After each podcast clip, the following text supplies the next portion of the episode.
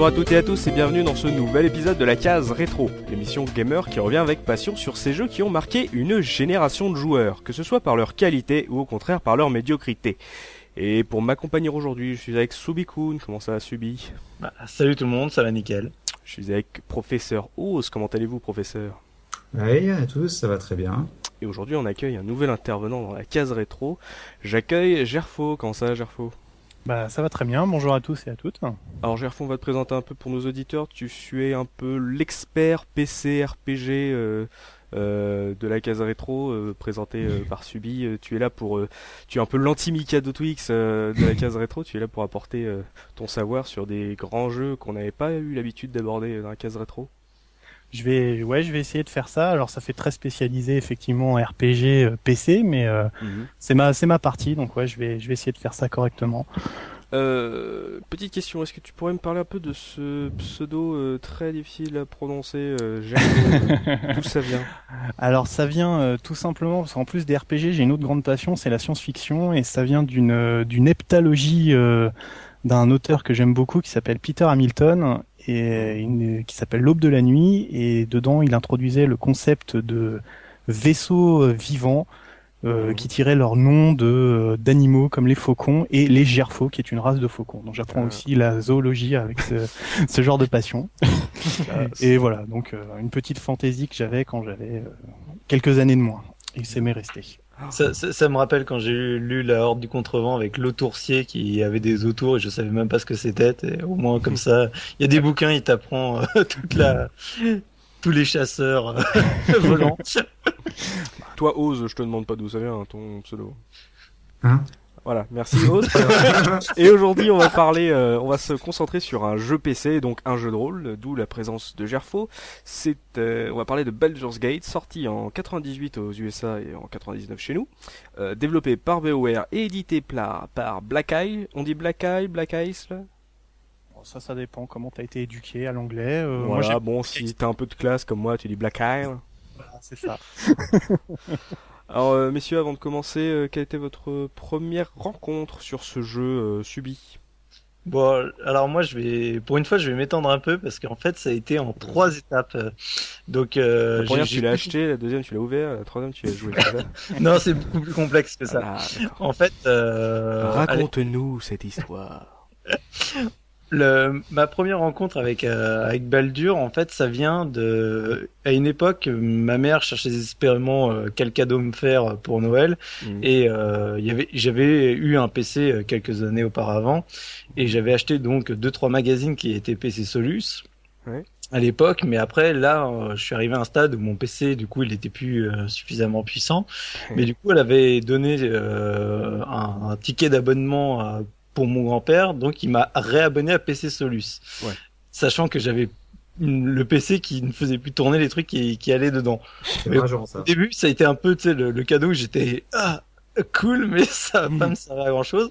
Mais en fait, sur la couve du premier numéro que j'ai reçu, bah, c'était Baldur, c'est le test de Baldur, et je vois, je sais plus exactement comment c'était formulé, mais je vois en gros le meilleur RPG du monde. Et ce qu'il faut savoir, qu'à l'époque, j'étais, euh, le, je dévorais tous les RPG qui me passaient sous la main, quoi. Mmh. Donc, si tu veux, je, je, vois quand même ce titre qui me, dit putain, ça, ça me donne envie, mais, mais je sais pas si je pourrais le faire tourner ou quoi que ce soit.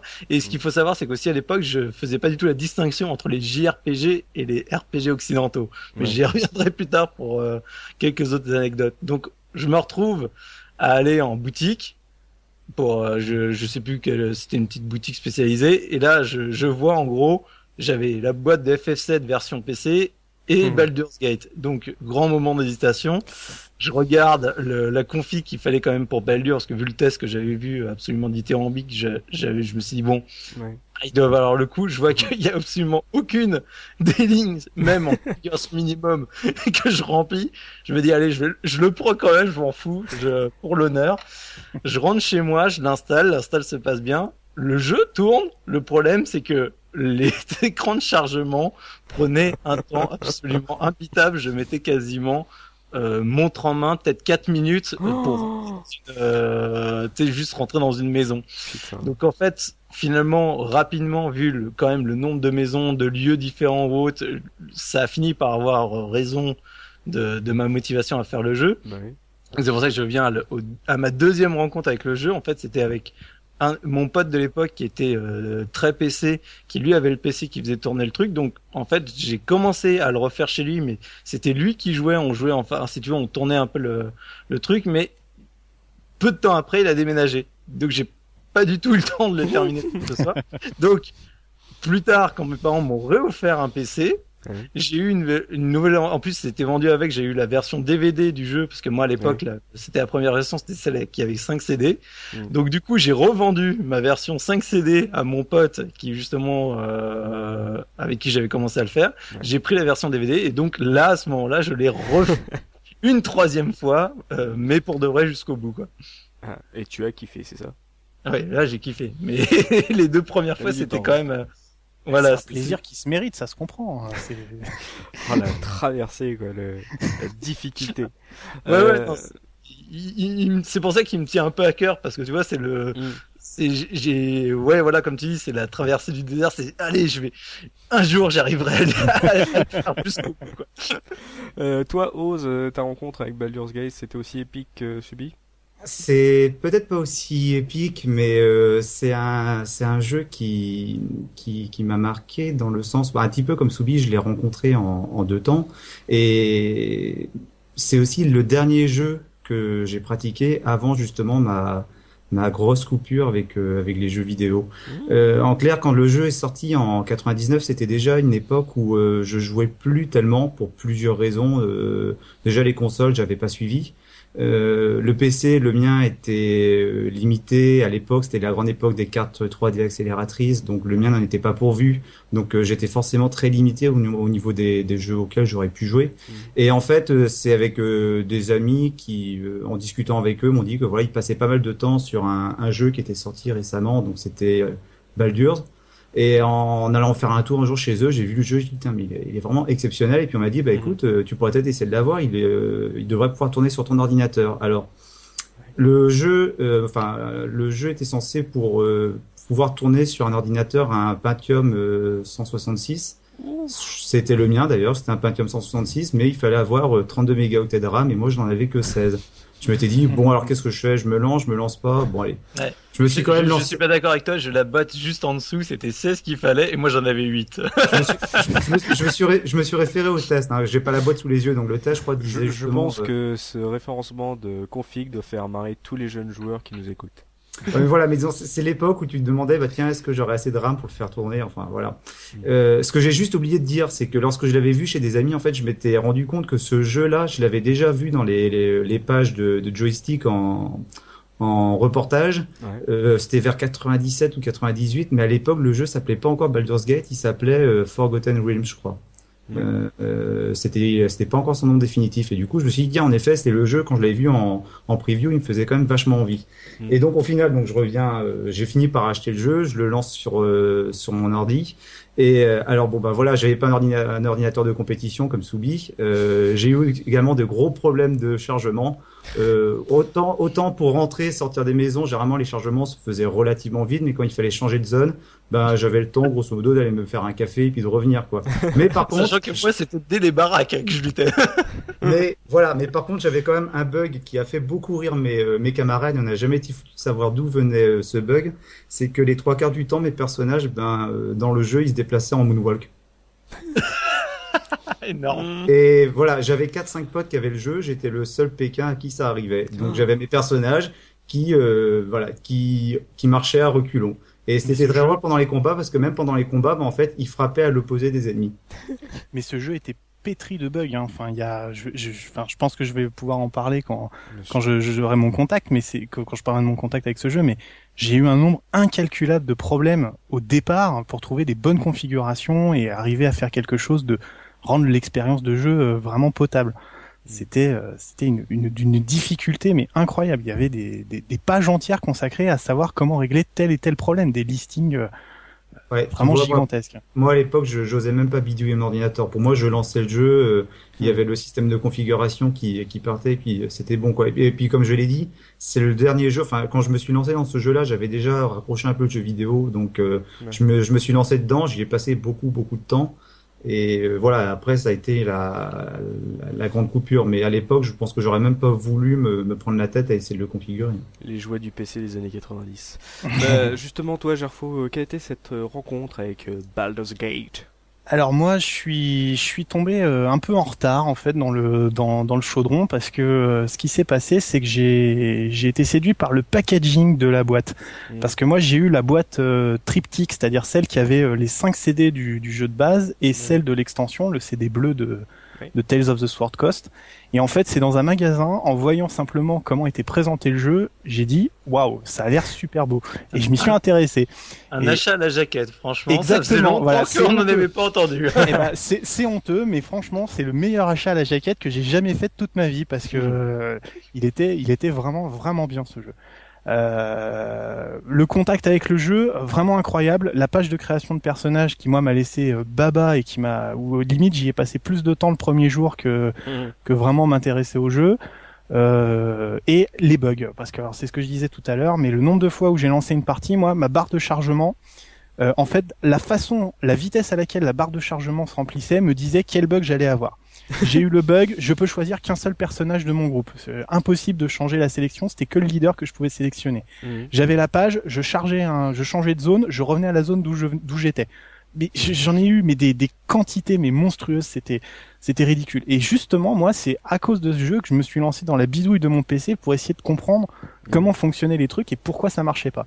Et bah vraiment, c'était une très très bonne expérience. Mais bon, on va avoir l'occasion de d'y revenir. Vos meilleurs c'est à partir de là où il est devenu un PCiste. C'est à partir d'une mauvaise expérience que le mec s'est dit. En fait, j'aime bien me faire chier. c'est encore mieux que. tu maîtrises ton expérience après. Ouais, voilà, c'est ça. C'est dans l'adversité que tu deviens meilleur. Voilà.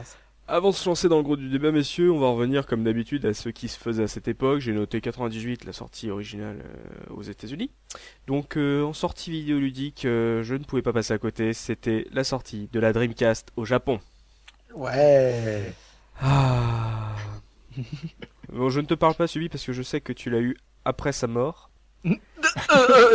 Donc c'est pour ça que j'aurais toujours un soupçon de haine envers toi parce que tu fais partie de ceux qui ont aidé Sega à mourir euh, parce que tout le monde aurait dû acheter la Dreamcast parce qu'on aurait dû être 6 milliards de joueurs. Non, je, je, je, je, te rappelle que c'est à une époque où j'avais arrêté le jeu vidéo. Voilà. C'est que quand je m'y suis replongé, en fait, c'est un pote qui m'a dit non mais écoute, euh, quitte à te replonge, euh, prends cette console-là. Bah de toute façon, elle est morte, elle vaut plus rien, mais sa ludothèque est absolument phénoménale. C'est marrant parce que moi à l'époque, donc comme je vous l'ai dit, j'étais plus vraiment dans le jeu vidéo, mais je crois que ça avait fait un petit, euh, ça avait fait son petit effet à la sortie de la Dreamcast parce qu'il me semble que j'en avais entendu parler, mais pas par le biais des, euh, des médias de jeux vidéo, mais par le biais des médias généralistes. Mm. Et euh, je m'étais dit, bon sens, si, euh, si Sega sort déjà une nouvelle console alors que la Saturn n'est pas si vieille que ça, c'est que finalement ça doit pas aller bien. Quoi. Puis arrête, elle s'amenait avec un, elle avec un modem de base, euh, c'était énormissime ça. Mm. et puis, elle, était jolie. Moi, j'aimais bien le design de la Dreamcast. Mais elle est parfaite. Là, je la vois, là, je, vois, elle je, je, la vois sur ma, mon bureau, là, à droite. Là, j'ai encore un petit peu d'amour pour elle. Je, je, je, ne pourrais jamais te contredire parce que je tiens à remercier en direct Gerfo et euh, une autre amie qui est là mais qui qui parle pas parce qu'ils sont venus donc ce week-end et ils m'ont offert du coup un Shenmue 2 Dreamcast euh, en venant. Donc c'est pour dire à quel point de toute façon j'aime la Dreamcast et à quel point je suis super heureux d'avoir des potes comme ça parce que c'est vraiment génial quoi. voilà, vive le Dreamcast. Euh, deuxième sortie de vidéoludique de 98, c'est la sortie de Half-Life sur PC. Oh, un petit jeu qui un petit ne jeu, confirme hein. absolument pas que le PC c'est quand même la meilleure façon de jouer. Hein alors, alors j'ai le souvenir du, du, petit du petit preview qu'il y avait eu dans le joystick de 97 sur Half-Life. Il y avait un petit encart qui devait même pas faire le, tiers d'une page où euh, le, journaliste disait un truc du genre bon alors un FPS de plus, on attendra de tâter de la bête pour voir s'il sort vraiment de l'ordinaire. Et ce qui était très drôle d'ailleurs, c'était les comparaisons immédiates que faisaient les, les journalistes de l'époque avec les, les références FPS du style Quake, Doom, Half-Life, le nouveau Quake-like. Non, mais non. Bah, à l'époque, on parlait de ouais, on parlait de Doom-like, de Quake-like ou de Duke-like. Hein, euh. Alors que ça introduit tellement de nouveaux concepts et tellement de, de, de mm. choses dans la narration. Même si aujourd'hui, euh, je fais partie des gens qui trouvent quand même des maintenant des perfections dans des des, des, des problèmes dans le jeu, des imperfections, merci, dans ce jeu, euh, mais, mais qui reste quand même l'expérience vidéoludique des, des amateurs de FPS. Quoi. Moi, je, je, pour ma petite histoire, c'est que à cette époque, je n'avais pas d'ordinateur et que la plus, les connaissances d'ordinateur que j'avais, c'était celles de mon grand frère qui allait jouer chez des potes qui avaient un ordinateur, alors qui a donc connu Baldur's Gate euh, là-bas, qui me disait "Ah oh, mais c'est trop bien, c'est c'est comme HeroQuest, mais on peut jouer à deux." HeroQuest, HeroQuest ce super jeu de plateau, euh, plateau qui était génial, qui était monumental. Euh, et donc il disait ça, il me faisait baver. Nous à l'époque, on avait la Saturne. Tu vois, moi je jouais à Guardian Hero, c'était génial, mais lui il me parlait de trucs, il me faisait rêver quoi.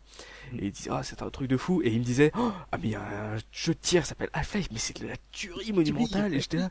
Puis après, en plus, il me parle d'Aiden and Dangerous. Il me parlait d'un monde que je ne connaissais pas. et, euh, et, que, et je sais que quand on a eu euh, notre PC en 2000, je crois que c'était Noël 2000, le premier jeu qu'on a installé, c'était Half-Life en plus, on avait un 2 Go 4, je vous raconte pas. On avait une bête de concours à l'époque. Euh, le truc qui enfin, Half-Life. Tu, tu, tu, montais les configs à fond. Tu ah oui, voilà. Comment je suis un Voilà. config à fond jusqu'à Unreal 2, puis après, euh, tu commences à pleurer. Euh, troisième et dernière actualité vidéoludique de 98, c'est un RPG, mais un RPG console, il s'agit de Shining Force 3 sur Saturn en Europe. Le premier scénario c'est ce que j'allais dire, c'est en Europe. Scénar. Et après, les autres ont pleuré. voilà. C'est euh, qui l'avait fait à l'époque? J'avais pas de Saturn, donc euh, j'ai pas pu le faire malheureusement. Mais j'en, en fait, si tu veux, j'avais mes potes. Euh, les rares qui avaient la Saturn, c'est simple. Bah, de toute façon, ils juraient que par euh, Shining Force 3 et par euh, Panzer Dragoon Saga. Hmm. C'était les deux grands grands morceaux du JRPG sur Saturn. Mais c'est vrai que J'en entends énormément parler et là, en plus, moi, il y a pas si longtemps que ça, j'ai commencé à regarder un peu s'il y avait eu des fan trad et tout en anglais pour euh, pour que je puisse me faire les trois scénars parce que c'est le genre de jeu, tu te dis, c'est pas possible de. Ah, mais c'est un traumatisme. Hein. Voilà, de te lancer dedans et dire, bah voilà, t'as fait le premier tiers et t'auras jamais la suite. Ça, euh, ça, rappelle certains traumatismes, justement, j'en reviens, de Shenmue. non mais voilà, c'est exactement ça. C'est euh, en plus, pour les grands fans de la saga qui ont connu ça sur Mega Drive avec les excellents Shining Force 1 et 2, mm. tu vois le 3 qui était tellement ambitieux, qui était tellement blindé de contenu, et scénario 1, truc trop bien, trop hâte, machin. Surtout qu'à l'époque c'était un peu la disette euh, sur Saturn euh, niveau euh, bon jeu de rôle, et là, voilà, on a eu que le premier scénario. C'est. Mm. Mais je pense que ce qui est encore plus frustrant finalement qu'un Shenmue 3 par exemple, c'est que le pire, c'est que le jeu a bien été terminé oui, au bien Japon. Sûr. Il y a les deux autres scénars qui sont sortis au Japon. C'est juste que toi, tu as pas le droit. Tu fais, euh sais, c'est comme si un mec, tu, tu commences à lui donner un, truc, tu fais, ah, allez, je, te le reprends. ouais, ouais c'est dramatique. Bon, euh, comme d'habitude, il n'y a pas que le jeu vidéo dans la vie, et en 98, j'ai noté euh, deux petites actualités. La première, c'est cinéma, c'est la sortie de Il faut sauver le soldat Ryan de Steven Spielberg. Ouais. J'ai jamais dépassé la séquence d'intro en fait. Oh l'ai jamais vu. Quoi et d'un côté, quand, quand, je vois la, la, la, plotée de, de, FPS guerre, euh, de Seconde Guerre mondiale que ça a engendré, euh, j'ai pas spécialement envie de le voir. C'est exactement ce, que j'allais dire. Tu peux jouer à Medal of Honor débarquement allié et bah au moins t'as l'immersion. Oh, voilà. oh, mon dieu, ah, ah, cette émission est terminée, c'est ah Mais comment vous pouvez ah j'ai envie de j'ai envie de me transformer en Hulk là, de vous foutre des tatanes là. De toute façon Spielberg c'est surfait. On peut parler de la guerre des mondes par exemple ou euh... oh, À la limite duel ouais. ah, je commence à train de partir en troll déjà, on a C'est même pas un buzz que tu mérites là. Oh, c'est euh... c'est un tout tout ah, bon, bah, je vais essayer de m'abaisser à votre niveau. Deuxième actualité de 98, c'est la victoire, la victoire de la France en Coupe du Monde. Ah, bah ça. Voilà. Où étiez-vous bah, Où étiez-vous en... Putain. Alors, en 98, je tiens à le dire parce que c'est un moment épique de ma vie. J'ai assisté, j'étais en vacances dans les Alpes. Mm. J'ai assisté à la finale de la Coupe du Monde sur une télé qui recevait toutes les chaînes correctement, sauf la une. Et donc, j'ai vu euh, en gros le, tiers inférieur de mon écran représenter une pelouse et le tiers supérieur qui était un vague brouillard de indescriptible. Et donc il fallait suivre à peu près l'action. Et quand je suis sorti parce que j'étais dans un village de montagne donc on captait mal quand je suis sorti il y avait la fanfare du village constituée de quatre mecs qui tapait sur un tambour pour fêter la, la, la victoire de la France. Oh, et on est sorti, on est rentré parce qu'on s'est dit c'était pas la peine en fait, euh, donc on est allé se coucher. Donc euh, c'était très bien. Oh la pauvre célébration. ouais ouais, ouais c'est très triste, hein, je, je, suis assez d'accord. Et toi Subi, où étais-tu le 12 juillet? Ah, moi J'étais, euh, bah moi je suis de la région parisienne, donc euh, forcément je te dis pas le le micmac que ça a fait. Alors je suis pas allé jusqu'à jusqu'au champ, faut pas déconner non plus. Mais bon, euh... mais voilà, non, bah c'est le truc classique où de toute façon toute la, nous de notre côté, euh, tout a été bloqué, tout le monde euh, euh balançait les, coups de klaxon de partout, on fêtait tout ça joyeusement quoi. Bien sûr, c'était le 14 juillet avant l'heure quoi. Ah, l'argent.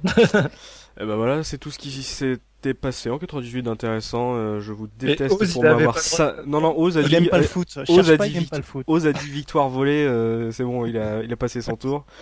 Puis vous m'avez foiré mon soldat Ryan. Alors... En fait, Oz est mort. Ça y est, c'est on fait plus qu'un podcast. Alors parlons de ce bon gros jeu de merde qui est Baldur's Gate. Euh, on va commencer par Baldur's Gate 1, euh, ce petit jeu très méconnu de BioWare. Euh, BioWare, après, rappelez-vous, à l'époque où il faisait des RPG. avant de se lancer vraiment dans le jeu même, on va bien sûr parler de cette licence de Forgotten Realms. Monsieur Gerfo, est-ce que tu pourrais revenir un peu brièvement pour expliquer un peu c'est quoi l'univers de ce Baldur's Gate? Alors en fait, euh, pour les pour les pour les plus jeunes d'entre vous, il y avait avant les RPG sur euh, en jeu vidéo, il y avait ce qu'on appelait les RPG papier, mhm. et notamment l'un des plus connus qui s'appelait euh, Donjons et Dragons, créé par le regretté Gary Gygax et qui qui a posé les bases en fait un peu de l'interaction autour d'une table en tapant du monstre, euh, qui était quand même vachement sympa.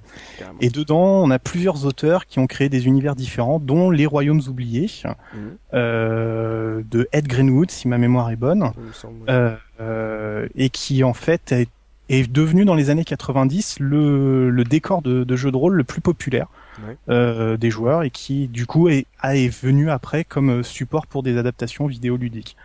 Donc euh, ça c'est vraiment le, la base euh, de, de, cet univers qui a été développé hein, donc en jeu vidéo par euh, BioWare. par rapport à maintenant on va revenir un peu sur l'histoire plus précise de ce Baldur's Gate. de quoi ça parle? Dans quel univers on est? Est-ce qu'il y a une époque particulière? Est-ce qu'il y a des personnages connus de cette licence dans le jeu? Alors en fait, pour situer très rapidement, donc on, dans, dans le dans le dans, dans les royaumes oubliés, donc là ça se passe sur sur le continent de Féerune. Euh, Faerun pour les, les très intégristes. Euh, oui, il y en a, il y en a. Euh, donc en fait, on se situe à un moment de l'histoire qui est situé juste après ce qu'on appelle le temps des troubles. Alors en fait, il faut faire un peu de mythologie, euh, mythologie Baldur's Gatienne, si on peut dire. En gros, il y a un seigneur euh, ultra puissant qui a créé le monde, qui s'appelle Ao, et qui a chassé tous les dieux parce qu'ils font que des conneries. Oui, même les dieux, ça fait des conneries.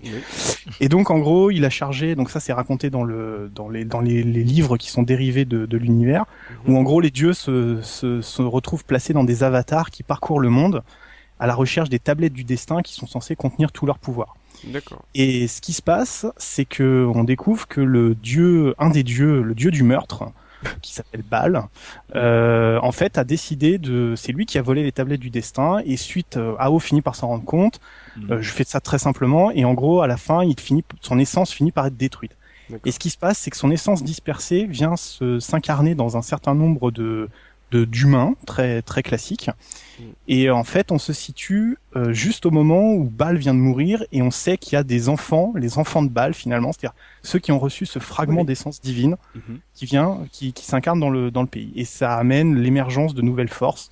Et c'est le décor de de fond, c'est-à-dire c'est l'apparition de ci de là de quelques personnes qui sont dotées d'un d'une forme de puissance divine qui va s'exprimer euh, bah, et qui va les mener euh, sur des comment dire ça de manière très épique à une destinée incroyable pour mmh. pouvoir accomplir leur destin. Donc euh, en fait dans la chronologie de des royaumes oubliés, c'est un truc qui se passe assez au début ça, non? Ouais, oui, enfin oui, oui, c'est assez, assez, assez rapidement que ça, se met en place. Par exemple, je te prends un des ouvrages les plus connus de des royaumes oubliés, par exemple de Era Salvator, euh, la trilogie du Valbise, par exemple. Oui, tout à fait. Alors ça se situe dans alors le Val oui, c'est à peu près à la même époque puisqu'on croise Zrit, le héros, le fameux. Ah oui, alors ça, chacun dit, Drit, Drit, il y a chacun. Ou le Drizit, si tu as lu la trilogie d'avant de Salvatore sur les, comment Drit remonte des, de, de, de, l'ombre terre. Mm. Mais oui, oui, on est tout à fait dans cette époque-là. Pourquoi tu ne dis pas Menzo Berazan euh, sans Mais euh, parce que ça sert à rien. Les gens, les... il y a ceux qui l'ont lu, puis il y a ceux qui l'ont pas lu. On va pas commencer à faire une thèse. non, plus sérieusement, oui, voilà, on est dans le dans dans dans, cette période-là avec euh, deux figures euh, introduites euh, par Era Salvatore, c'est-à-dire le le, le rôdeur elfe noir Zrit et puis le personnage de Ed Greenwood, le Elminster le Sage. Mhm qui, euh, qui lui pour le coup a quand même une histoire qui remonte à plusieurs centaines d'années auparavant, mais qui est euh, un peu le Gandalf de, de ce de cet univers. Quoi. On peut on peut le présenter comme ça. Donc Baldur's Gate, l'histoire, le scénario de Baldur's Gate 1 se tient à peu près dans la même époque vu qu'il y a Drist. Euh, dans la même époque que ce, les, romans de Salvatore sur bah, C'est une des grandes forces de jeu finalement, c'est que euh, finalement ce qui, ce qui, manquait, ce qu'on a toujours trouvé dans les dans les, les, les jeux de rôle de papier, c'était la richesse d'un univers. Si on voulait avoir des informations, euh, là j'ai pas développé, mais le Panthéon il est gigantesque avec des, des, des mmh. descriptions mais infinies de de, de tout ce que c'est, les, les, rôles, les fonctions, comment fonctionne le monde, comment il tourne, euh, etc. Il y a et voilà et tout ça s'inscrit. On est dans un une fraction, un morceau de, de l'histoire et on est mm. pleinement dans cette action et c'est ça qui est qui est qui, est quand même assez tripant quoi sur ce jeu quoi. on peut faire le lien, il y a plein de clins d'œil, plein de choses qui sont qui sont bien en place quoi. C'est pour pour en revenir rapidement justement à ce qu'on discutait tout à l'heure avec l'histoire des notices. En fait, ce qui est assez marrant, c'est que moi avec l'édition que j'avais, c'était vraiment une notice très orientée euh, comment tu utilises le jeu, tu sais vraiment avec tous les mécanismes. Ouais, non mais c'est c'est con, mais c'est c'était le but du jeu. Alors que la notice de Gerfond, on en a regardé, en fait, elle est elle est deux fois plus épaisse déjà. Et il y a vraiment bah, finalement toute cette partie comme, comme il dit, euh, ce, ce panthéon qui qui va être beaucoup plus euh, abordé, vraiment plus euh, comme les jeux de rôle papier quoi, qui mm. qui va être beaucoup plus décrit. Mais c'est vrai que moi, moi, je reviens rapidement dessus, c'est que je trouve que c'est une, une, force et en même temps des fois finalement un désavantage, c'est que moi à l'époque, euh, c'est con à dire, mais j'allais pas euh, aller plus loin que ce qu'on me donnait. Par exemple dans l'histoire, euh, souvent, bah, typiquement comme dans les JRPG, où on te prémâche vachement euh, toute l'histoire, on t'explique tout. Euh, sans, c'est tout finalement toute l'essence de l'univers. Et moi, c'était un des trucs euh, qui m'avait un petit peu perturbé finalement dans Baldur, c'est que je me rendais compte qu'il se passait finalement plein de choses dans l'environnement d'à côté, mais d'où je comprenais pas forcément les tenants et les aboutissants de chacun parce que mm. j'étais pas allé dans cet euh, objectif. Mais, ça, je pense, ça, je pense que ça vient du justement de, enfin, ça sent beaucoup moins dans Baldur's Gate 2 parce que justement ils ont bien compris que le premier c'était l'idée de, parce que il y avait Menzo Beranzan, t'en parlais tout à l'heure, un premier jeu qui était tiré des Royaumes oubliés, qui était absolument incompréhensible si tu connaissais pas l'univers, si tu savais pas ce que ce que tu pouvais en faire. Il y avait déjà des, eu des adaptations de, des Royaumes oubliés, mais qui étaient très très proches du papier. Baldur's Gate, c'est un peu finalement le, le chaînon manquant entre ce qu'on pouvait faire au papier et ce qu'on pouvait faire au jeu vidéo avec ses défauts, c'est-à-dire effectivement un univers qui était très hermétique et qui pouvait effectivement rebuter euh, des gens qui n'avaient pas l'habitude de, ce genre de choses, mais qui a permis d'introduire Baldur's Gate 2 dont on parlera certainement tout à l'heure, qui pour le coup avait une vraie euh, cohérence et une vraie euh, une vraie histoire à lui tout seul et qui s'éloignait un peu plus de cet univers pour en faire quelque chose que le joueur pouvait s'approprier plus facilement. J'ai pas l'impression qu'il. Enfin, euh, tu, toi, Tsubi, tu, tu dis que justement tu le ressentais qu'il y avait, il y avait tout un univers autour qui, qui, euh, qui ne pouvait pas saisir. Moi, c'est vraiment le contraire, c'est-à-dire que j'ai pris le jeu sans connaître, sans savoir que c'était, c'était tiré d'une licence D&D. Euh, et au contraire, enfin, j'ai vraiment, j'ai vraiment senti la richesse, le, le travail qui avait été fait euh, sur le, sur le, le background. enfin, moi, franchement, ça, je me rappelle la... première fois où je suis tombé sur les livres dans la bibliothèque qui racontent un peu les, différentes histoires. et j'étais, j'étais comme un dingue, quoi. Je me suis dit, mm. mais qu'est-ce que c'est que ce jeu-là, quoi? Oui, mais ça, ça, je suis d'accord. Mais tu vois, c'est, par exemple, tu, tu trouves les bouquins et tu allais les lire. Moi, à cette époque-là, c'est plus le cas maintenant. Maintenant, le, tout ce qui est justement background ou autre, j'irais beaucoup plus loin. Mais à l'époque, euh, tu me balançais une bibliothèque avec une armée de bouquins. Euh, putain, j'étais, j'aimais pas lire à l'époque, j'étais une feignasse. C'est, moi, je, je, je, zappais toute cette partie-là. Et si tu veux, c'est même au-delà. Il y avait, comme on, on, en, on en discute plusieurs fois, c'est, il y a des personnages que je croisais, que je voyais bien que ça avait l'air d'être des personnages importants, mais que je comprenais pas. Tu sais, euh, je, je, sentais bien qu'il y avait des références à autre chose, mais je, je n'arrivais pas à les saisir du coup. Mais est-ce que, ça a changé Est-ce que ça a changé pour toi la compréhension de l'histoire principale, en gros, ne pas saisir toutes les références euh, autour. Non, non, c'est, mais si tu veux, c'est les, j'ai envie de dire, c'est les toujours euh, les clins d'œil geek. Tu, sais, tu sens le, le, le mec où il y a tout un tas de références, et du coup, j'avais juste une frustration de de pas les saisir. En gros, pour toi, ce qui te manque, ce qui te manquait, c'est une sorte de codex euh, quand tu rencontres un personnage où tu puisses lire un, sa bio, en gros.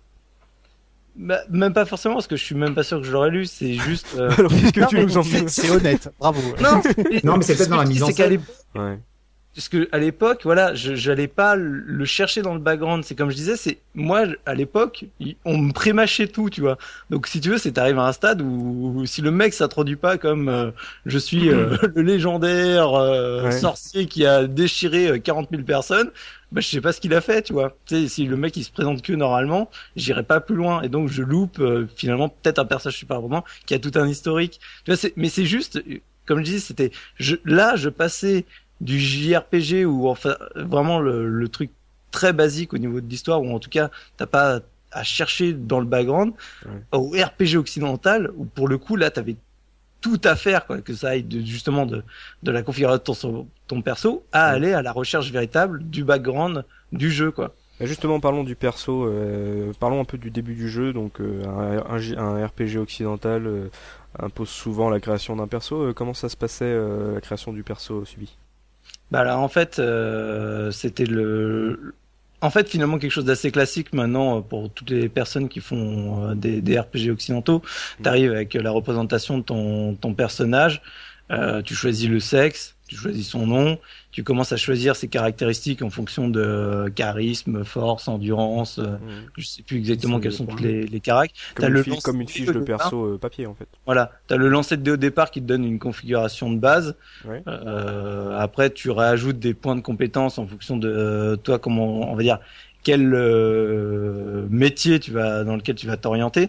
Donc ça, c'était pareil pour moi, c'était un premier choc parce que venant également du, du JRPG, pour moi, le héros, il avait ses caractères de base, il avait ce métier qui était, enfin, même pas de métier, du coup, il, avait son rôle prédéfini, et mhm. il touchait pas. Donc, euh, d'un coup, c'était, waouh, putain, mais je peux en faire soit un, un, guerrier de, de, ouf malade, ou je peux en faire un mago de ouf malade.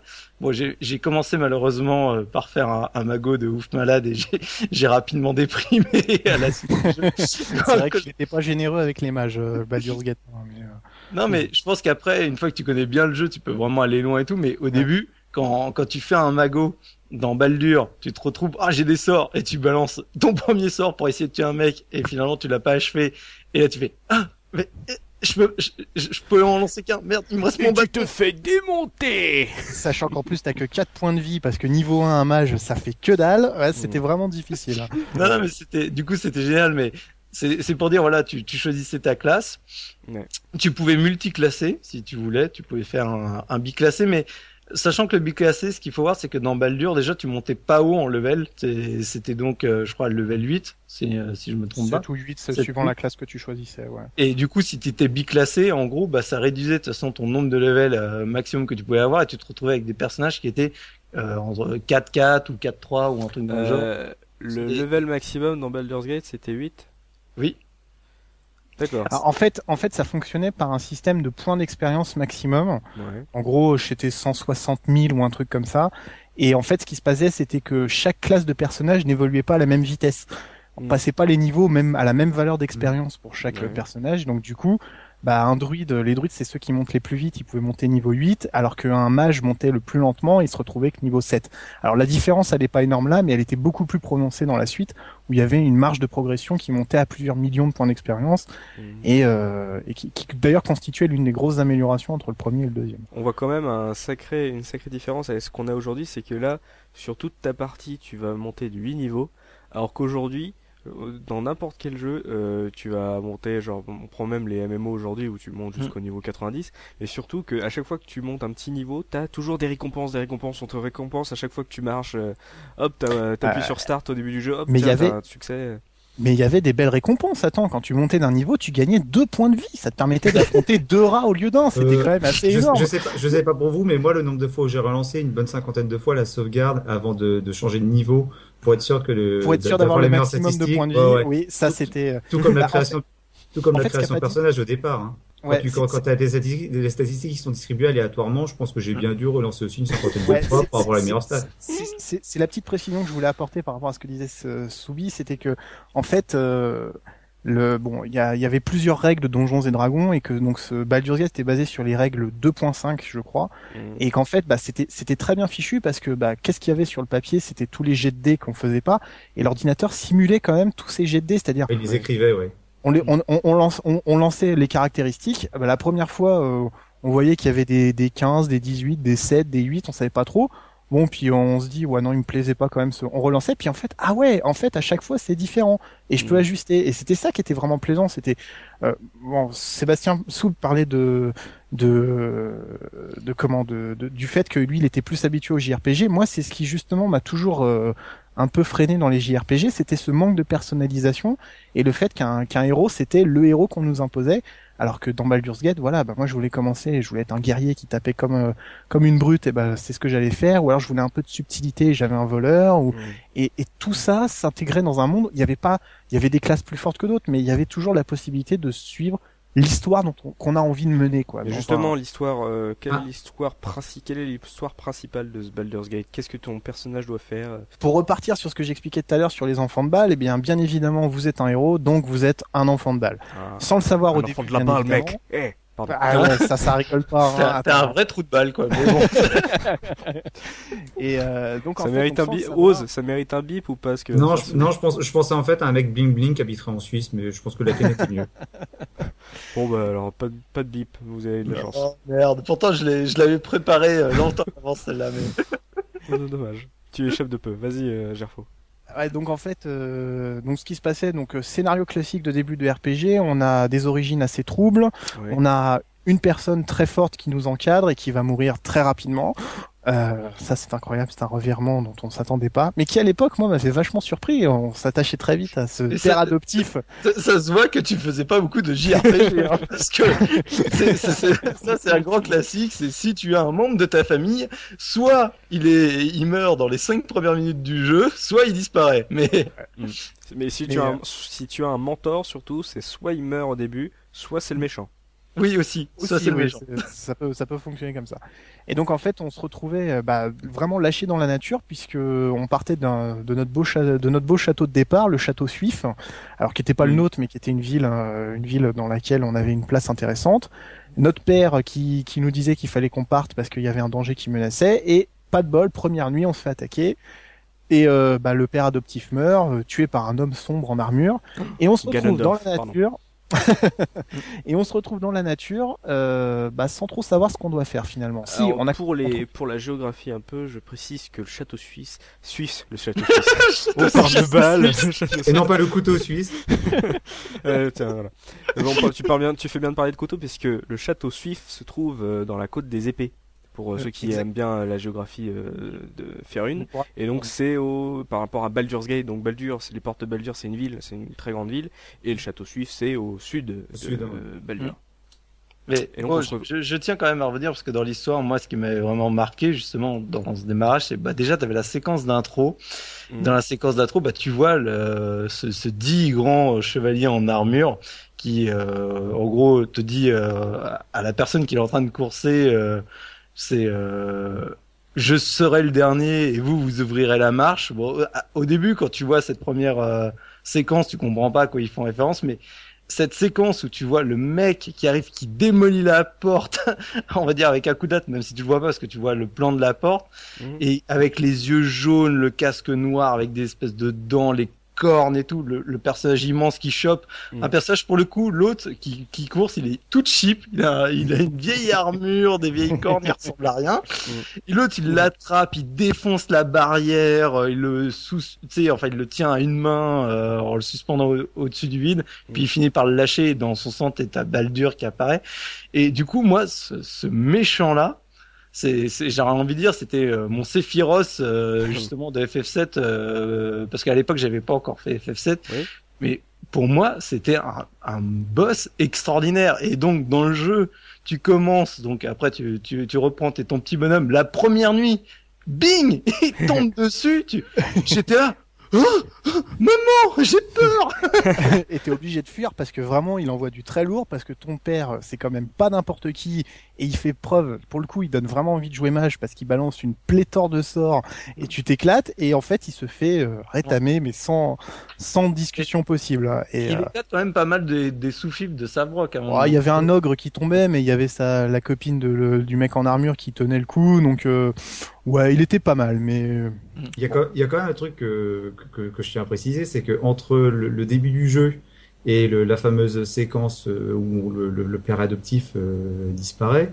mmh. euh, on a l'impression que ça se passe rapidement, mais je sais pas pour vous, moi ça a bien dû arriver au bout de peut-être deux heures de jeu, parce que quand on a pas, quand l'aventure commence dans la, la forteresse de mmh. Château Suif, euh, moi j'ai bien, dû, voilà, j'ai bien dû faire deux heures, à, pas deux heures à faire le tour de la ville, à essayer de rentrer dans toutes les maisons, à, à essayer, ouais, à voilà, à caresser les vaches, euh, ce genre de trucs, euh, totalement inutile. Mais moi j'étais subjugué par le nombre de détails utiles ou pas oui. qui, euh, qui, qui, qui, agrémentait justement les, les, le parcours dans, dans la ville. C'est vrai que en fait c'est un endroit de départ quoi. T'apprenais à, à discuter avec les personnes. À, tiens tu peux rentrer dans cette porte machin. Puis euh, là on va on arrive petit à petit dans le système de jeu. Il euh, y a une, ce système de brouillard aussi qui faisait qu'on avait envie de découvrir et en même temps on n'avançait pas super vite. Oui. Mais justement, euh, toujours pour en revenir par rapport à euh, tout ça, c'était des chocs que j'ai eu par rapport à, à, mes habitudes de JRPG, parce que du coup tous les JRPG que je faisais, bah c'est pareil, c'était les mêmes représentations en 3D isométrique, mm -hmm. et à partir du moment où tu es sur une map, tu vois tout. Et du coup, pareil, le fait d'avoir euh, finalement ce système de, de fog que, que je voyais dans les Warcraft et compagnie, Exactement, ouais. c'était pas dérangeant, mais du coup, le fait que ce soit intégré dans un RPG, que quand tu arrives dans, dans, par exemple, dans une pièce et qu'en fonction bah, justement du personnage, tu vois pas la pièce qui est cachée parce que bah, la vision fait que tu l'as pas encore vue, etc. -hmm. Du coup, j'avais euh, une nouvelle fois, pareil, un, un, un grand choc en disant, waouh, putain, mais ça complexifie finalement vachement le, la progression parce que bah du coup ce qui était inhérent au jeu c'est que des fois tu avais des pièges tu avais des, des ennemis que tu voyais pas forcément avant de rentrer véritablement dans dans, dans la zone euh, brouillée et mmh. du coup voilà c'est c'était quelque chose qui, qui m'avait vraiment euh, profondément, j'aurais presque envie de dire ému, je trouvais ça génial quoi. Mais ça a changé ton rythme mmh. et ton style de jeu. Voilà, c'est mais je découvrais vraiment la, la différence mais qui est quasiment inclassable entre le RPG vision occidentale mmh. et les RPG Jap quoi. C'était le jour et la nuit. Alors je dirais quand même parce que il y avait il y avait déjà cette notion dans dans Fallout qui est, qui existait et qui, pas fait. que, que t'avais pas fait mais qui mais qui au fond était quand même l'idée euh, c'est vrai que c'est bon c'est un peu les mêmes studios parce que bon Black Isle euh, euh, BioWare c'était un ils se ils se croisaient dans dans ces productions mais c'est enfin c'est représentatif d'une époque où finalement on se rend compte que voilà le personnage placé au centre et il y a un monde à explorer. On... et le danger peut surgir euh, vraiment au dernier moment avec euh, voilà cette idée de vraiment quand même d'avoir quelque chose d'assez intense et de vivre une aventure vraiment épique mais au sens propre du terme où il se passe des choses et on peut mourir bêtement et en même temps combattre comme des dieux quoi. C'était pas propre au RPG parce que moi je pense même le, la première fois que j'ai dû voir un brouillard c'était les fameux brouillards de guerre qu'on avait dans les oui. les Command oui. Conquer. Hein. Oui mais c'est ce que je te disais c'est qu'avant moi je les voyais dans les RTS tu vois et d'un coup le fait qu'il l'intègre dans un RPG pour moi c'était un grand choc comme le, le fait que le, la moindre pièce que t'équipes apparaissait sur le personnage. Mmh. C'est comment dire mais dans les voilà, dans les JRPG, c'est ton personnage, il a un design, il a un design. Là, d'un coup, tu mets une, vieille armure toute moche mais qui est meilleure, bah ton personnage devient tout moche. Tu lui mets une armure qui a de la gueule, il, il a de la gueule, mais d'un coup, le, le personnage, tu, tu, pouvais personnaliser les couleurs, etc. Tu vois, tu, tu as un contrôle sur le personnage euh, en direct, quoi. Oui, c'est toi, quoi. Oui, c'est toi. Tu es le personnage, quoi. Ouais. Euh, bah voilà, approfondissons un peu le système de jeu. Euh, vous avez parlé de lancer de dés, euh, machin. J'imagine qu'on n'avait pas de dés à lancer. Euh, Est-ce qu'on peut me parler Non, l'ordinateur, euh, l'ordinateur savait très bien le faire. vive oui. la programmation. Et, euh, il et trichait en... pas lui en plus. très très vite dans un jeu de rôle papier, en fait, euh, tout se passait sur une, ce qui, tout se passait sur une histoire de chiffres. En gros, euh, on simulait ce qu'on appelle le, le, la valeur d'attaque et les valeurs de défense, et il fallait comparer ces chiffres pour savoir comment ça se passait. Ouais. Plus précisément, il y avait ce qu'on appelait le système D20, c'est-à-dire le, tout dépendait de résultats de lancer de dés, de, de, de lancer de dés à 20 faces.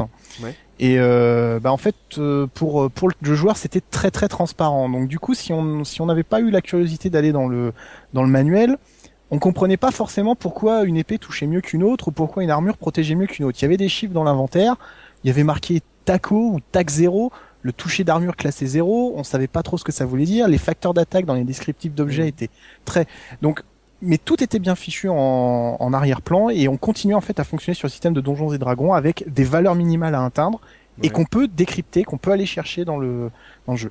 Euh, détaillé, je sais pas si c'est très très intéressant euh, pour euh, pour aller faire un cours de, de, de donjons et dragons maintenant. Pas forcément, pas forcément. Pas forcément, hein, on, est bien d'accord. On va s'en passer.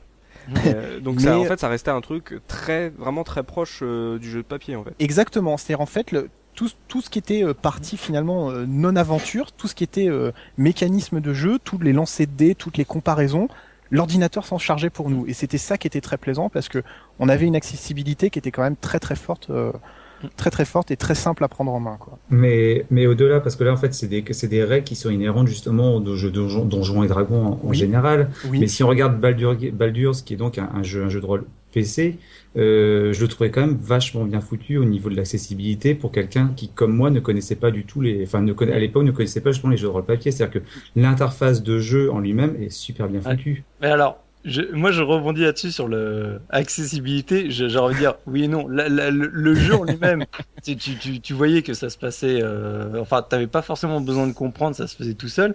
Par contre, la- l'accessibilité, je pense, euh, je, de pas être le seul dans ce cas-là. Mais la première rencontre, tu vas à l'auberge Bras Amical, t'es- tu commences à l'embuscade.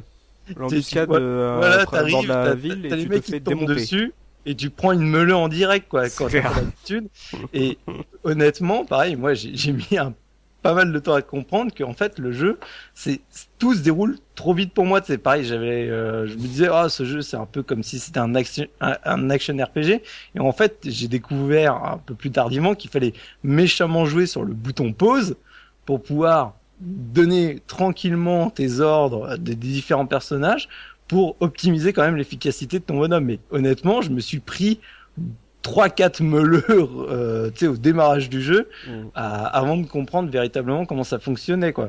Ouais, tu vois, pour moi, enfin, c'est le fait d'avoir vu des, des potes jouer, enfin, le, le, le fait d'utiliser la pause pour, pour me donner les ordres, c'était quelque chose que j'avais tout de suite intégré. Mais c'était au niveau de la présentation, c'est-à-dire que quand le premier contact avec le jeu, forcément, t'as l'impression d'être dépassé quand tu vois toutes les, les, les touches, toutes les, les, les options qui sont disponibles sur la fenêtre de jeu. Mais après, je l'ai trouvé qu'au bout de quelques minutes, ça devenait très naturel de, de faire sa sélection dans ces, euh, dans ces icônes, que ce soit à droite, les, les, équipiers, en bas les différentes armes ou les stratégies à utiliser, et à gauche ben, les options de jeu en général. Je trouvais que mine de rien, c'était vraiment, c'était présenté de manière euh, relativement claire, même si après c'est vrai qu'il y a beaucoup d'informations à traiter. Oui, mais c'est surtout euh, le subi. euh, Moi, je te rejoins parce que le, le, faut avoir le, l'envie de la, faut avoir le, le sens de la pause. Parce que si on prend à l'époque donc euh, FF7, euh, tour par tour, t'avais beau avoir un ATB, quand c'était à toi de jouer, tu savais que c'était à toi de jouer. Euh, Là, c'est à toi de faire ta pause pour dire tiens, il faut que je prépare ça parce que le mec, il va pas m'attendre du tout euh, en face. Euh, il va Mm. me démonter en trois quarts, en trois quarts de seconde et ça va être, et ça va être euh, ripé parce que c'est vrai que le début, t'es vraiment à poil et euh, le début est quand même vachement Il est très difficile. très difficile Ouais. le début du jeu. C'est, enfin, la- la- les quêtes, les quêtes, on parlait du tutoriel à Château Suif. Il y a quand même quelques quêtes où on pouvait mourir bêtement euh, dès le Ah bah, début. Dès Euh, le départ, hein. en tuant en tuant les rats, euh, je veux dire, euh, ah oui, ah, est-ce que vous pourriez aller nettoyer ma maison? On se retrouve avec six rats. Bah, si vous jouiez un mage avec quatre points de vie, quatre morsures de rats, c'était fini.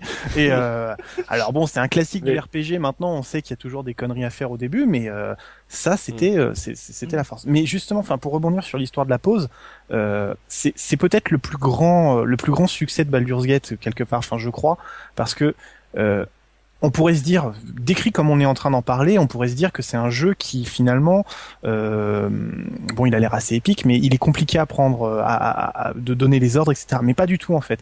La pause ne cassait pas trop l'action. Elle était là, elle donnait le temps de faire, de penser ses stratégies, et on rejoint un peu l'idée du brouillard de guerre où il fallait penser stratégiquement. Et en même temps, on avait un résultat qui était euh, qui était euh, qui était pas du tout le, le grandiloquent des RTS de l'époque. C'était vraiment euh, une compagnon, euh, des, des compagnons qui se battaient les uns, qui se battaient ensemble face à un danger qui était euh, un ours sauvage, un loup ou des monstres beaucoup plus exotiques.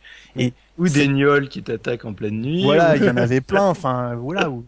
puisque tu parles de ça, l'importance du repos aussi dans les mécanismes de jeu qui était très proche de, qui pour le coup là a été une adaptation pour le PC, mais l'importance de se reposer et cette petite animation de feu de camp quand on campait à la sauvage en se disant pourvu, pourvu qu'on nous attaque pas, parce que parce que sinon je vais, j'ai plus de sort de soins, j'ai plus de potions, j'ai plus rien, je suis perdu au milieu de la cambrousse. Donc, euh, ça, euh, campement, ça implique qu'il y avait un système euh, de jour et de nuit. Ouais, il y avait un système de jour et nuit euh, qui d'ailleurs variait en temps réel et une horloge qui était indiquée dans le coin inférieur euh, droit. Et euh, des événements qui étaient fonction de, de l'heure du jour et de la nuit. On pouvait les les Russes vidaient euh, le soir et il y avait des, des, des sons d'ambiance qui étaient complètement différents. Euh, quand on se promenait dans un village de nuit, on avait la patrouille. On pouvait pas dormir dans les villages n'importe mmh. comment, ce qui contribuait beaucoup à l'immersion aussi. Les intempéries également. Les intempéries, l'orage qui se déclenchait d'un seul coup sur la côte avec des bruitages qui étaient absolument magnifiques et des effets de lumière formidables. Moi, je me rappelle vraiment, comme on disait, là, le tu sais, tu, viens d'avoir un combat un peu difficile, t'as des personnages qui arrêtent pas de gueuler, oh, je suis fatigué, machin et compagnie. T'as as plus beaucoup de vie, tu dis bon allez, euh, c'est la merde, on va pas retourner à, à telle bête parce que on avait une map monde, la map monde qui était représentée avec les lieux, t'avais différentes icônes.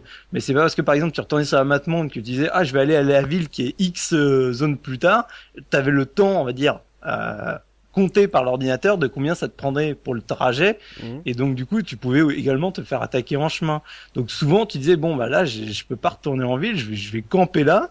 Et moi, je me rappelle vraiment de faire des prières, de dire, non, mais s'il vous plaît, je veux passer. Je veux dormir peinard. je veux tranquille, quoi, les mecs c'était pas forcément des petits combats. Moi, je me rappelle que lorsque justement tu voulais traverser la carte rapidement, plus la distance à traverser était grande, plus la probabilité de tomber sur un combat était, était importante. Et c'était pas des petits combats, c'était pas des petits brigands. Tu pouvais vraiment tomber contre des ennemis qui étaient puissants et du coup, bah, tout perdre. Ouais, ouais, non, mm. c'était, euh, c'était très, très, très, la, la, sanction était très forte et c'est, c'était, euh, enfin, ça participait beaucoup à l'immersion parce qu'on, on avait l'illusion, même si c'était pas le cas, que le monde était vivant et qu'il se passait des choses à d'autres endroits, même si nous on n'y était pas encore et que voilà, on revenait dans des cartes. C'est pas du tout la notion de carte à vider. Euh, où voilà, il y avait vraiment euh, les, les, marchands qui disparaissaient euh, si on les tuait ou des choses comme ça, et tout continuait à se faire. Enfin, c'était euh, c'était très très immersif. Tu, tu, pouvais tenter de voler sauvagement euh, ton marchand et tu te faisais meuleux par les gens à l'intérieur qui disaient c'est un scandale, qu'est-ce que vous êtes en droit de faire mmh. Non, parce que je, je repense à, justement au, à Château Suif. L'une de mes premières, euh, on va dire, euh, expériences là-dessus, c'est bah tu sais t'as un marchand dans le coin, t'arrives, toi t'as pas un radis, le mec il a que des trucs qui ont l'air vachement intéressants, tu vois le, le, le listing, mais je fais ok je pourrais jamais me l'acheter, tu vois l'option voler.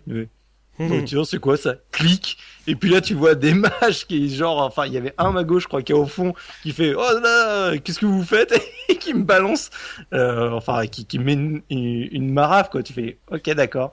Je vais rentrer chez moi et on va se calmer. Mais le mais le plus fort c'était que effectivement au début euh, t'étais vachement contrôlé sur ça mais plus tard dans le jeu si t'avais un bon voleur et que t'arrivais à faire euh, à faire le vol, c'était tout à fait viable. Et si tu te faisais euh, gauler, de te défendre et de, de continuer le jeu en ayant euh, en ayant influé ça et surtout en traînant ta réputation vis-à-vis des gens que tu croisais après. Alors avec un système qui était un peu limité parce que en gros c'était euh, vous êtes un héros ou vous êtes un vous êtes le, le, plus abject des, des meurtriers et des voleurs, mais t'avais quand même voilà si ta, ta réputation tombait trop bas.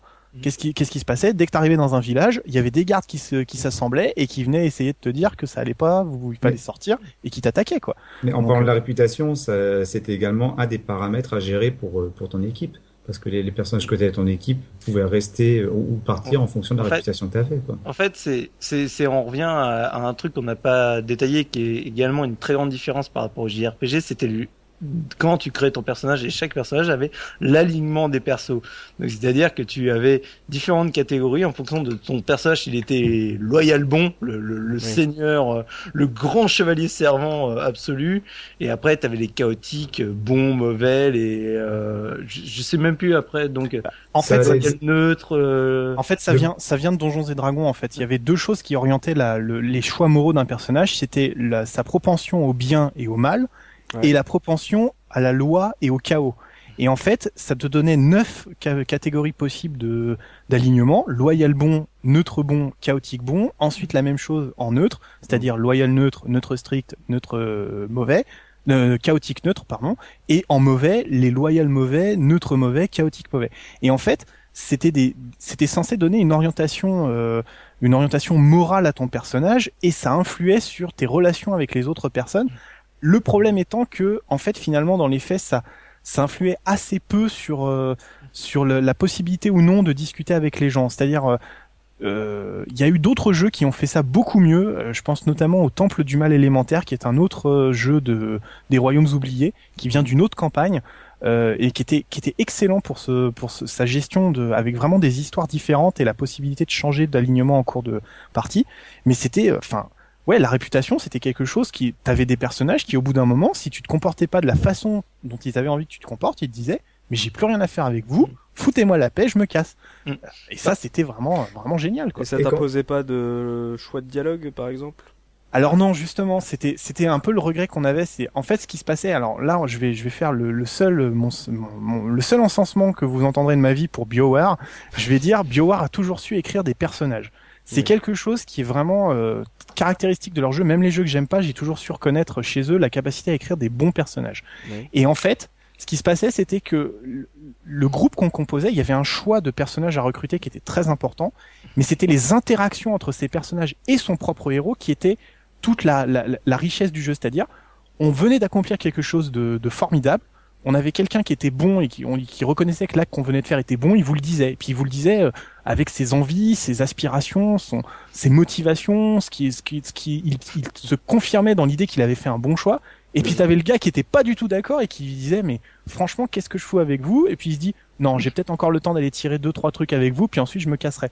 Et c'était ça l'idée, c'était au fond il y avait rien de figé et du jour au lendemain on pouvait, enfin du jour au lendemain, d'un moment à un autre si un joueur avait envie de partir et ça cassait complètement la stratégie parce que mmh. on organisait le groupe aussi pour sa puissance et pour sa, mmh. sa, façon de jouer quoi. Donc c'est et c'était pas que forcément lié non plus à l'alignement du personnage. Tu pouvais très bien avoir deux personnages dans ton équipe qui pouvaient pas se blairer, qui faisaient un peu, euh, qui, qui faisaient mine, mine de figurer pendant une, une partie de l'aventure, et puis après il y en avait un qui était deux qui finissait pas, qui ouais, avec cette notion de progression justement, c'est ce que je disais quand, quand le personnage est bien écrit. C'est-à-dire au début il commence par te parler un peu de lui, puis tu le pousses un peu dans ses retranchements, puis il finit par te raconter euh, une chose. Euh, qu'il a qu'il a blessé ou qui dont il est très fier ou voilà. Et c'était comme ça que tu arrivais à finalement t'attacher au personnage et te dire ah ouais génial je peux raconter une histoire. Et puis il y a, y a, plein de choses à dire quoi. Et ça c'était c'était c'était vraiment très très intéressant. Mais c'est beaucoup plus développé dans le 2 dans, dans le premier ça restait un petit peu limité quand même. Mais je pense que dans l'expérience qu'on a tous eu dans le premier enfin je je sais pas dans dans la manière dont on a tous créé nos personnages, mais moi je sais que au début, euh, quand tu tu t'es jeune, enfin t'es, moi j'étais ado du coup, t'as tendance en général à quand t'as ton alignement à créer au départ, tu fais un loyal bon parce que t'as, ah. t'as pas encore la, la, non non non non non pas du tout. Non non. En tout cas je pense que pas mal de gens ont créé des loyal bons. mais ce qui est assez marrant c'est qu'en fait tu rencontres un premier personnage, mais on reviendra après dessus pour d'autres raisons euh, plus doublage féminin, on va dire. Mhm. Et après, ce personnage-là, les, quasiment les deux premiers que tu rencontrais euh, en, grande majorité, donc tu avais Montaron et, et Xar, Xar, ouais, qui sont du coup bizarrement, euh, enfin pas bizarrement, mais qui sont plutôt classés mauvais. Et c'est assez génial parce que en fait, très rapidement, tu, tu compte justement bah, ce côté où, où les mecs ils sont pas d'accord avec ce que tu fais. Tu fais mais, mais je, je t'emmerde, ce que je veux. Et puis le gars il fait bon bah on se casse. Non, mais non en fait je t'emmerde. non mais en fait on va faire des trucs. Euh... T'as pas l'habitude de et ça. Moi je, me rappelle voilà les, les, les chocs de, de me retrouver dans ma team avec des des bad guys et des vrais quoi les, les gars qui qui est pas là euh, c'est c'est pas le bad guy qui qui à partir du moment où il est dans ta team non mais en fait euh, j'étais bon en fait dans mon fond. Mm. Non non, c'est le bad guy, c'est le vrai quoi. Et donc si, si, ça va plus, je me casse quoi. Et puis t'as forcément essayé lorsque tu vois un mec se barrer de ton équipe de, de lui courir après pour le pour le rattraper. Pour le rattraper et tu vois qu'il change de carte et qu'il disparaît d'un coup et tu fais ah, eh, merde, putain. Et là j'ai sauvegardé il y a deux heures. Oh non, chier. Par rapport aux compagnons euh, que vous avez dans l'aventure, combien il y en avait euh, en tout et combien on pouvait en prendre avec soi? Alors, combien il y en avait? Il y en avait beaucoup. Presque une vingtaine beaucoup plus que ce que je m'imaginais au départ. C'est-à-dire, moi, enfin bon, je j'ai lu quelques solus à l'époque euh, pour trouver des objets ou des, des situations que j'arrivais pas à débloquer, mais j'avais jamais lu de, de, choses sur les sur les compagnons. Et en fait, c'est très récemment que j'ai, enfin, il y a des compagnons dont j'ai jamais entendu parler. Je sais pas où est-ce qu'on les recrute, je sais pas comment on fait, et enfin, c'était vraiment très très riche. on avait en plus tendance quand on rejouait à ces jeux, enfin, en tout cas, non, je vais pas dire on. Moi, j'avais tendance à un peu power leveler le, le jeu, c'est-à-dire à dire bon ok, je sais que si je prends tel personnage et que je le fais monter à tel niveau, je suis capable. Donc du coup, j'avais une équipe un peu type de, de perso à recruter. Et donc, outre son perso principal, on pouvait recruter cinq autres personnages, ce qui est quand même assez énorme, euh, parce que ça fait euh, du coup des combinaisons euh, assez complexes, parce que il y avait, on l'a pas précisé, mais il doit y avoir facilement euh, 10 classes de personnages. Euh, donc du coup, bah, on se retrouve avec euh, les races les races en plus, alors qui apportaient des bonus un peu plus limités, mais il y avait ça aussi. Et puis bah, après, il y, a le, il y a les statistiques de chaque personnage qu'on recrutait qui étaient différentes, qu'on pouvait pas voir avant de les avoir recrutés. D'ailleurs, ça c'est un truc qui m'avait toujours manqué parce qu'une fois que j'avais constitué une super équipe, je dis allez, je vais aller, euh, je vais en recruter un autre et puis je vais, je vais voir ce qu'il vaut. Ah oui, mais il faut que j'en vire un premier. Ah bah merde alors. Et puis lui il se cassait, et on le retrouvait plus. Tu fais ah bah merde. Ah, bah, en même temps, c'est c'est une bonne guerre. Tu sais, le mec tu dis attends, je je sais pas si je vais te virer reste dans le coin, je regarde l'autre. ah non, l'autre il est plus cool, reviens. enfin, quand tu fais un recrutement, tu demandes au mec, quand tu demandes au gars de quoi il est capable, tu lui t'attends pas de virer quelqu'un de la place pour dire tiens montrez-moi ce que vous savez faire. Une fois que tu vires un compagnon, euh, tu peux plus le reprendre. Ça dépend. Ça dépend. Il y en a qui, qui le prennent bien, qui disent ok d'accord, bah si vous me cherchez, je serai à tel endroit. Il y en a qui le prennent très mal et qui on ne revoit plus jamais. Et puis, euh, puis il y en a qui restent à l'endroit où on les a laissés. Alors ça, c'était dramatique parce que je me souviens très bien. Alors ça, mais ça, je m'en souviens parfaitement. Je dans le désert. Bon, bah, je l'avais laissé au troisième niveau d'un donjon. Oh et en fait, va le rechercher. c'est énorme parce que en fait, il y avait un truc que j'avais pas compris, c'était que on pouvait piquer tout l'équipement de la personne avant de partir. C'est-à-dire, tu veux garder le matos qui, t'intéresse, mais, oh, mais tu, tu, te mets dans le contexte T'es au milieu, t'es au milieu d'un donjon. Attends, attends, attends, attends, toi. Donne-moi, casse-toi. Reste là. File-moi, file-moi ça. Tes ponts. Voilà, file-moi tes ponts, file-moi tes ponts, file-moi tes... Voilà, allez, salut. c'est des trucs comme ça Et après, le mec, il se fait violer par tous les ennemis. mais, mais bah par contre, par rapport... Et puis, euh, pas de bol, euh, les monstres apparaissent et voilà, c'est fini. Et par rapport aux personnages, parce que tu disais justement, euh, Gerfo, qu'il y avait, euh, il y avait beaucoup de personnages, dont certains que tu connaissais pas. J'ai regardé en, devait y avoir plus d'une vingtaine de personnages, et moi c'est pareil, je savais pas qu'il y en avait autant. Je savais que pendant l'aventure, sur mon équipe de, de six personnages, il y avait eu des moments où j'avais eu l'occasion de, de recruter euh, d'autres euh, d'autres personnages. Mais comme tu l'as dit, quand tu recrutais, tu étais obligé de faire un échange et de laisser un sur le bord de la route. Et là, il y a du coup, il y avait un petit, enfin, un problème à, à mon avis, c'est que plus tu avançais dans l'aventure, euh, plus justement tu façonnais ton équipe euh, comme tu le voulais et t'étais moins en clair en laissant un sur le bord de la route, ce qui fait que quand par exemple tu arrives dans la ville de Baldur où tu peux recruter d'autres personnages, ça peut être des personnages qui sont potentiellement très puissants, mais tu vas pas les prendre parce que tu t'es attaché justement à ta team. Exactement, et d'autant plus aussi qu'ils étaient pas forcément de ton niveau, parce que plus tu les recrutais tôt, plus tu pouvais les façonner mm. dans leur progression, mm. et puis tu te rendais compte que alors je sais pas auquel tu pensais, mais notamment moi il y en a un qui m'a toujours plus en tant que personnage, c'était le nain Kale qui attendait juste à l'entrée de Baldur's Gate, qui était un clair mage. C'est la première fois que j'avais d'ailleurs compris qu'on pouvait mélanger des classes euh, euh, de façon intéressante parce que j'avais jamais testé l'idée, l'idée me, me plaisait pas, je sais pas pourquoi. Et, on le prenait jamais. Avec Shaira, tu, elle était multiclassée aussi. Elle était, elle était guerrier druide, ouais, tout à fait. Mais ce que je veux dire, c'était dans, dans le sens où euh, t'explores pas forcément. Je faisais toujours des humains et les humains peuvent pas se multiclasser. Mais bon, mm. enfin ça c'est des trucs. Euh, moi je me suis limité mon expérience. Donc ça c'est des choses qui arrivent. Mais enfin bref. Mais enfin ouais, il y avait Tiax, le nain mauvais qui était à Baldur's et Kale qui était le nain euh, clair mage. Et et ces deux-là, mais jamais de ma vie je les aurais intégrés dans, dans mon groupe, quoi. Je veux dire, c'était c'était pas possible, quoi. J'arrivais, j'avais voilà, comme tu dis, euh, on avait fait les mines de Nashkel, on avait fait le camp des voleurs, on avait détruit les mines des esclavagistes, mais euh, non. tout ce qu'on a vécu ensemble. Ah comme tu l'as dit tout à l'heure, on, on, pouvait pas connaître les stats des, euh, des personnes avant de les avoir recrutées, mais rien. Enfin, on l'a tous fait justement, c'est de faire une sauvegarde avant et puis de, de, de, recruter, de voir les stats et se dire, bah non, tout qu'on fait, celui-là il est pourri et puis hop là, je, je, je recharge quoi comme, euh, comme méthode et c'était ça qui était un petit peu dommage, mais euh, mm. Mais euh, surtout quand il y avait la sanction de se dire qu'on devait se débarrasser de quelqu'un qu'on pouvait plus reprendre après. C'est bête parce que du coup ça nous coupe justement de de de de, de pans d'histoire personnelle de, de de ces personnages là parce que du coup il y a des personnages qui vont en couple. Euh, parfois on trouve un personnage dans l'aventure, il va nous demander d'aller chercher le, le suivant un peu plus loin et du fait que ce, le deuxième personnage soit un peu plus loin dans, dans l'histoire, bah, on pourra pas le rencontrer. tu parles d'un hamster. et c'est d'autant plus drôle qu'il y a il y a une sélection qui a été faite entre le premier Baldur's et le deuxième où ils ont finalement gardé assez peu des personnages du premier, en gardant les finalement ceux qui avaient le plus plu aux joueurs. Il y en a beaucoup qui mouraient entre le premier et le deuxième. Je pense à Agentis notamment, qui était mon paladin que je gardais tout le temps et tout. Et dans le 2, on apprenait qu'il mourait comme un con, euh, en fait, euh, et c'était un autre personnage qui nous l'apprenait. Là, tu vois, ça m'a surpris parce que je pensais que les, enfin, naïvement, hein, parce que là, tu vois, je le regarde avec mes yeux de joueur de 2012. Je pensais bêtement que les, les, les personnages qui avaient pu mourir dans le premier Baldur, on les retrouvait pas dans le deuxième Baldur. Mais je pense que j'étais un peu présomptueux là pour le coup.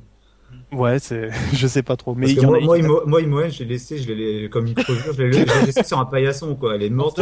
On se demande, pourquoi, hein. Il y avait Bonjour, c'est moi, Imoen. C'est bon de vous revoir. Ça, si, à tous les, tous ceux qui regardent cette ouais, vidéo. je m'en vais. Tapez Im... oh là là, oui. Tapez la, la rechercher la vidéo d'Imoen, la présentation ou ses voix entières dans Baldur's Gate 1.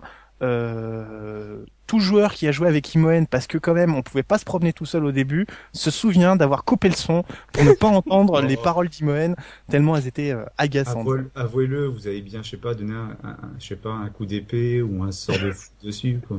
Non, non, enfin plus simplement pour que pour que sa mort soit quand même honorable, tu l'envoyais toute seule au milieu du pack de monstres. C'est comme ça que je me débarrassais de Khalid parce que Khalid c'était un guerrier de merde qui venait avec Jaira et si tu virais Khalid, Jaira escassait. Mais si jamais Khalid mourait courageusement tout seul face à huit ogres, eh bien Jaira pleurait sa mort et tu pouvais rester avec elle pour le voir. Khalid, oh, le, guerrier bègue. Le guerrier bègue, euh, Froussard. Oui, oui, oui, oui. Euh, si vous voulez, mais, euh, mais seulement si vous voulez, hein, parce que moi, franchement, il y a un monstre en face, je sais pas si je dois le taper, on risque tous de crever. Mais ça, c'est. Oh, oui.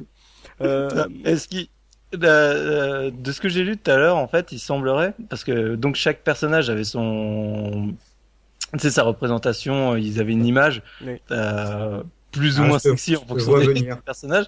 Et en fait, euh, tout à l'heure en relisant un test, il semblerait, je, pas euh, information vérifiée, mais qu'en fait les visages du premier soient repris des développeurs du jeu, en fait, qu'ils auraient un peu remodifié, mais en fait, en gros, chaque chaque héros correspond à un des développeurs du jeu. Mmh. J'ai ça bien voir les développeuses.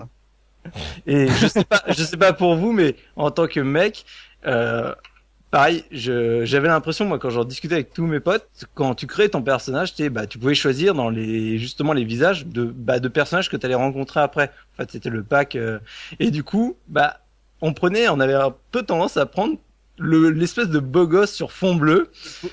Exactement, j'allais dire ça. Et, je sais pas si vous, vous avez pris un autre, mais en général, c'était à peu près le seul portrait qui était potable, et c'est en bah, plus c'était celui qui était mis en avant dans la dans le manuel, donc du coup ça ça avait tendance à, à mm. inciter à le prendre parce que les autres étaient vraiment horribles, je trouve. Eh ben écoute, écoute, toi tu disais loyal bon, moi par défaut j'étais parti euh, chaotiquement bon, et puis pour le profil plutôt prendre le beau gosse de service, j'avais pris euh, celui qui correspond à Montaron, qui est pas euh, qui est pas plus ah qui est pas le plus beau non plus. pas vraiment un beau gosse. Hmm. Mais chaotique bon, je te suis parce que c'est c'est exactement ce que je prenais aussi. Le descriptif de. Parce que tu dis, allez, j'ai un bon fond, mais j'ai envie de foutre un peu le bordel quand même. Exactement. Mais le descriptif, c'est ça. Hein. C'est un chaotique bon, c'est quelqu'un qui globalement fait le bien, mais qui se fout complètement des règles. Ce qui est exactement ce que correspond à un joueur de, un joueur finalement, parce que c'est, c'est, euh, ouais, allez, c'est bien, je suis bon et tout comme ça, parce que les gens me reconnaissent. Mais enfin, j'ai quand même envie d'avoir cette super épée, donc tu vas mourir. Donc hmm. euh, voilà, c'était. Mais pour la création de personnage, altruisme ultime de votre euh, innocence d'enfant, quoi. Mais c'est, il y a quelqu'un qui me disait, mais mon Dieu, j'ai besoin de sous-sous, je, lui donnais, merde, mec. Mais pour la création de personnages, alors j'ai un doute, je, sais que j'ai des amis qui l'ont fait, moi je l'ai pas, je l'ai pas expérimenté, et c'est peut-être plutôt sur le deuxième épisode. Ouais, on pouvait, on pouvait visiblement charger euh, d'autres, d'autres images que celles qui étaient dans le jeu. Il y a des sites internet entiers qui recensent des, des portraits euh, créés par la communauté, voire même euh, des intégrations de, de dessins que tu recadrais. L'important c'était de créer les deux fichiers au bon format et à la bonne taille, et tu pouvais avoir ce que tu voulais dans, dans, dans le portrait. C'était, c'était assez fun à faire d'ailleurs, et pas très compliqué. Euh, avant de conclure un peu euh, sur euh, cette première histoire et de parler un peu de l'extension qu'il y a eu après de Baldur's 1, si vous aviez des anecdotes de l'immersion, vous avez parlé de des changements climatiques, du fait de pouvoir faire des camps, les trucs immersifs qui vous ont dit, qui vous ont plongé vraiment dans l'univers, dans le l'histoire de Baldur's Gate, ça serait quoi Sans hésitation, le point dont on n'a pas parlé, les musiques épiques de jeu, notamment le l'entrée à Baldur's Gate qui constituait quand même un grand un grand point d'avancement euh, dans, dans l'histoire. Mhm. Euh, on commençait à voir la trame du, du, jeu qui se posait parce qu'il se passait en gros, le jeu était divisé en six ou sept étapes et Baldur's et l'interaction dans la ville, c'était la cinquième, donc on commençait déjà à voir, on avait bien maîtrisé le jeu, on comprenait bien ce qui se passait. L'entrée dans Baldur's, mais une ville gigantesque, des personnes avec qui discuter partout, des magasins entiers, des tavernes, des, des secrets. La, ville respirait vraiment le, le côté euh, là. et on avait la musique grandiloquente avec des voix, avec des des, des choses, des, des, thèmes très travaillés. Enfin, donc euh, là, je pense qu'on peut citer le nom de Michael O'Ning qui, franchement, a fait un travail exceptionnel sur sur cette musique et qui moi m'a toujours emballé quoi. Et les mm. bruitages qui allaient avec. Enfin, c'était euh, c'était magnifique. Hein, D'ailleurs, en, parlant des musiques, je conseille à ceux qui le peuvent justement d'aller jeter un coup d'œil à l'épisode d'oscillation de No Life qui avait été euh, consacré à Baldur's Gate, où justement euh, Macha euh, revient sur le fait que sur les, les, 33 morceaux de la, de la bande originale de Baldur's Gate, il y a 16 morceaux qui renverraient directement, qui feraient référence à la, au thème principal de Diablo. Et quand on écoute, c'est assez, c'est assez parlant. Alors, c'est pas du plagiat ce serait plus de l'ordre de non c'est plus dans la technique la technique utilisée en fait non dans les mélodies non. dans les mélodies. Dans les mélodies. Ah ouais, dans, la, dans la mélodie dans le, dans le thème le, thème de de Diablo qui se découpe en fait en deux euh, en, deux variantes. On retrouve en fait ces deux variantes sur 16 morceaux de, de Baldur. Mmh, ah. euh, toi Oz en termes euh, de souvenirs d'immersion de Baldur quel est ton meilleur souvenir?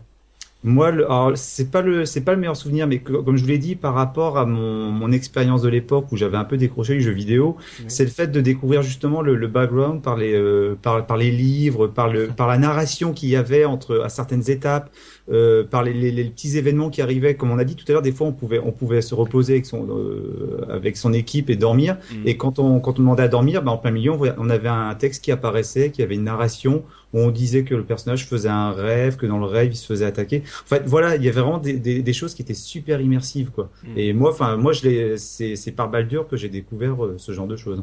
D'accord. Et toi, Subi? Bah moi, c'est plus le côté, j'ai envie de dire à l'époque, c'est un, un, peu un gros mot quand même, mais c'est le côté open world de, de Baldur et justement comme on disait, bah le fait de dormir, machin, moi j'avais vraiment l'impression tu sais, du, du, du, voyage quoi. Tu, mm. tu as ta team de 6, allez les mecs, on va aller là-bas, on sait pas comment on va y aller, mais on y va, et mm. puis tu marches. Puis tu rencontres des mobs, tu les désoeilles, allez, on fait dodo, allez, on est tous contents, c'est bon, on y repart et tout. Et puis, ah merde, ah, je vais sauvegarder. Non mais justement, bah, comme c'était euh, un côté vachement épique et, tu, je jouais vachement, c'est vrai que tu oubliais de sauvegarder parce que tu étais vraiment plongé mm. dans cet univers et forcément du coup ça te ça te revenait pas. Par contre, et ça on en a rediscuté euh, avant avant l'émission avec euh, Gerfo, un truc qui pour le coup moi des fois me cassait finalement cette ambiance, euh, tu sais de on y va, c'est on, on, est OK, il y a une phrase qui revenait régulièrement et je remercie Gerfo de me l'avoir rappelé, c'est vous devez réunir votre groupe avant d'aller plus loin. Ah, à chaque chargement de, de, de où t'avais pas ton groupe qui était à 2 mètres 50 de la route et à ce moment-là, ah oui, c'était vraiment agaçant. C'est, cette voix mécanique qui a été enregistrée, l'acteur qui a joué cette phrase, toi tu l'entends, lui il avait dû la prononcer une fois, mais toi tu l'entendais 400 ou 500 fois et t'en avais marre. Et oui, je sais, je sais qu'il faut que je réunisse mon groupe, mais euh, ah c'était. Et je t'emmerde. euh, donc euh, ouais, Baldur's Gate, une histoire euh, captivante, un grand voyage. Et vous avez eu le droit, chanceux de PCiste, à ce qu'on appelait des extensions. Aujourd'hui, on appellerait ça DLC physique. les gros DLC. C'était des gros DLC, encore gros DLC. Euh, parlons brièvement de Tales of Sword Coast. Euh, Qu'est-ce que ça proposait en plus de l'expérience? Est-ce que c'était une suite, une histoire alternative euh, Alors le, le, le, le, gros le, le gros bonus finalement, c'était que c'était une aventure qui s'intégrait pleinement dans la première. C'est-à-dire, on ajoutait trois zones, je pense, si, si ma mémoire est bonne. Euh, une petite ville euh, à la périphérie de Baldur's, une île lointaine et surtout le gros morceau, la tour de Durlag, qui apparaissait sur la carte du monde, qu'il fallait trouver euh, par une toute petite quête qui était très vite, très vite résolue, mhm. mais qui du coup, en fait, bah, on pouvait reprendre là où on en était et bon, c'était un, défi avec, ton, équipe. C'est-à-dire, si tu avais fini le premier jeu, bah, tu réattaquais après la fin du jeu. Si tu l'avais pas fini, bah c'était ça s'intégrait dans l'histoire. Voilà, ça s'intégrait. Alors ah. c'était pas conseillé d'y aller tout de suite parce que c'était c'était un gros morceau, mais ça s'intégrait. Et mais tu pouvais quand même y aller et le tester. Donc euh, c'était. Euh, et tu te faisais bâcher en direct.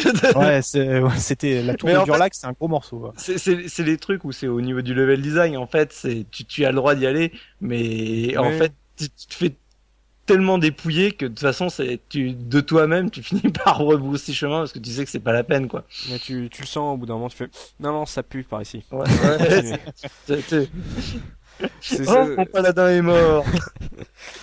Mais alors pour le coup, pour le coup, cette addition, elle était, euh, elle, elle, était vraiment comme tu le dis, euh, enfin assez secondaire par rapport. Il n'y avait pas du tout ce côté épique du premier. Enfin, moi en tout cas, je l'ai perçu comme un ouais du contenu supplémentaire. Il y avait beaucoup d'ajustements sur les règles, des bugs qui de, de, de, de, chiffres qui passaient mal ou des choses comme ça. Donc euh, une IA qui avait été un petit peu renforcée, des, des monstres qui géraient un peu mieux le. Il patchait le jeu, l'extension?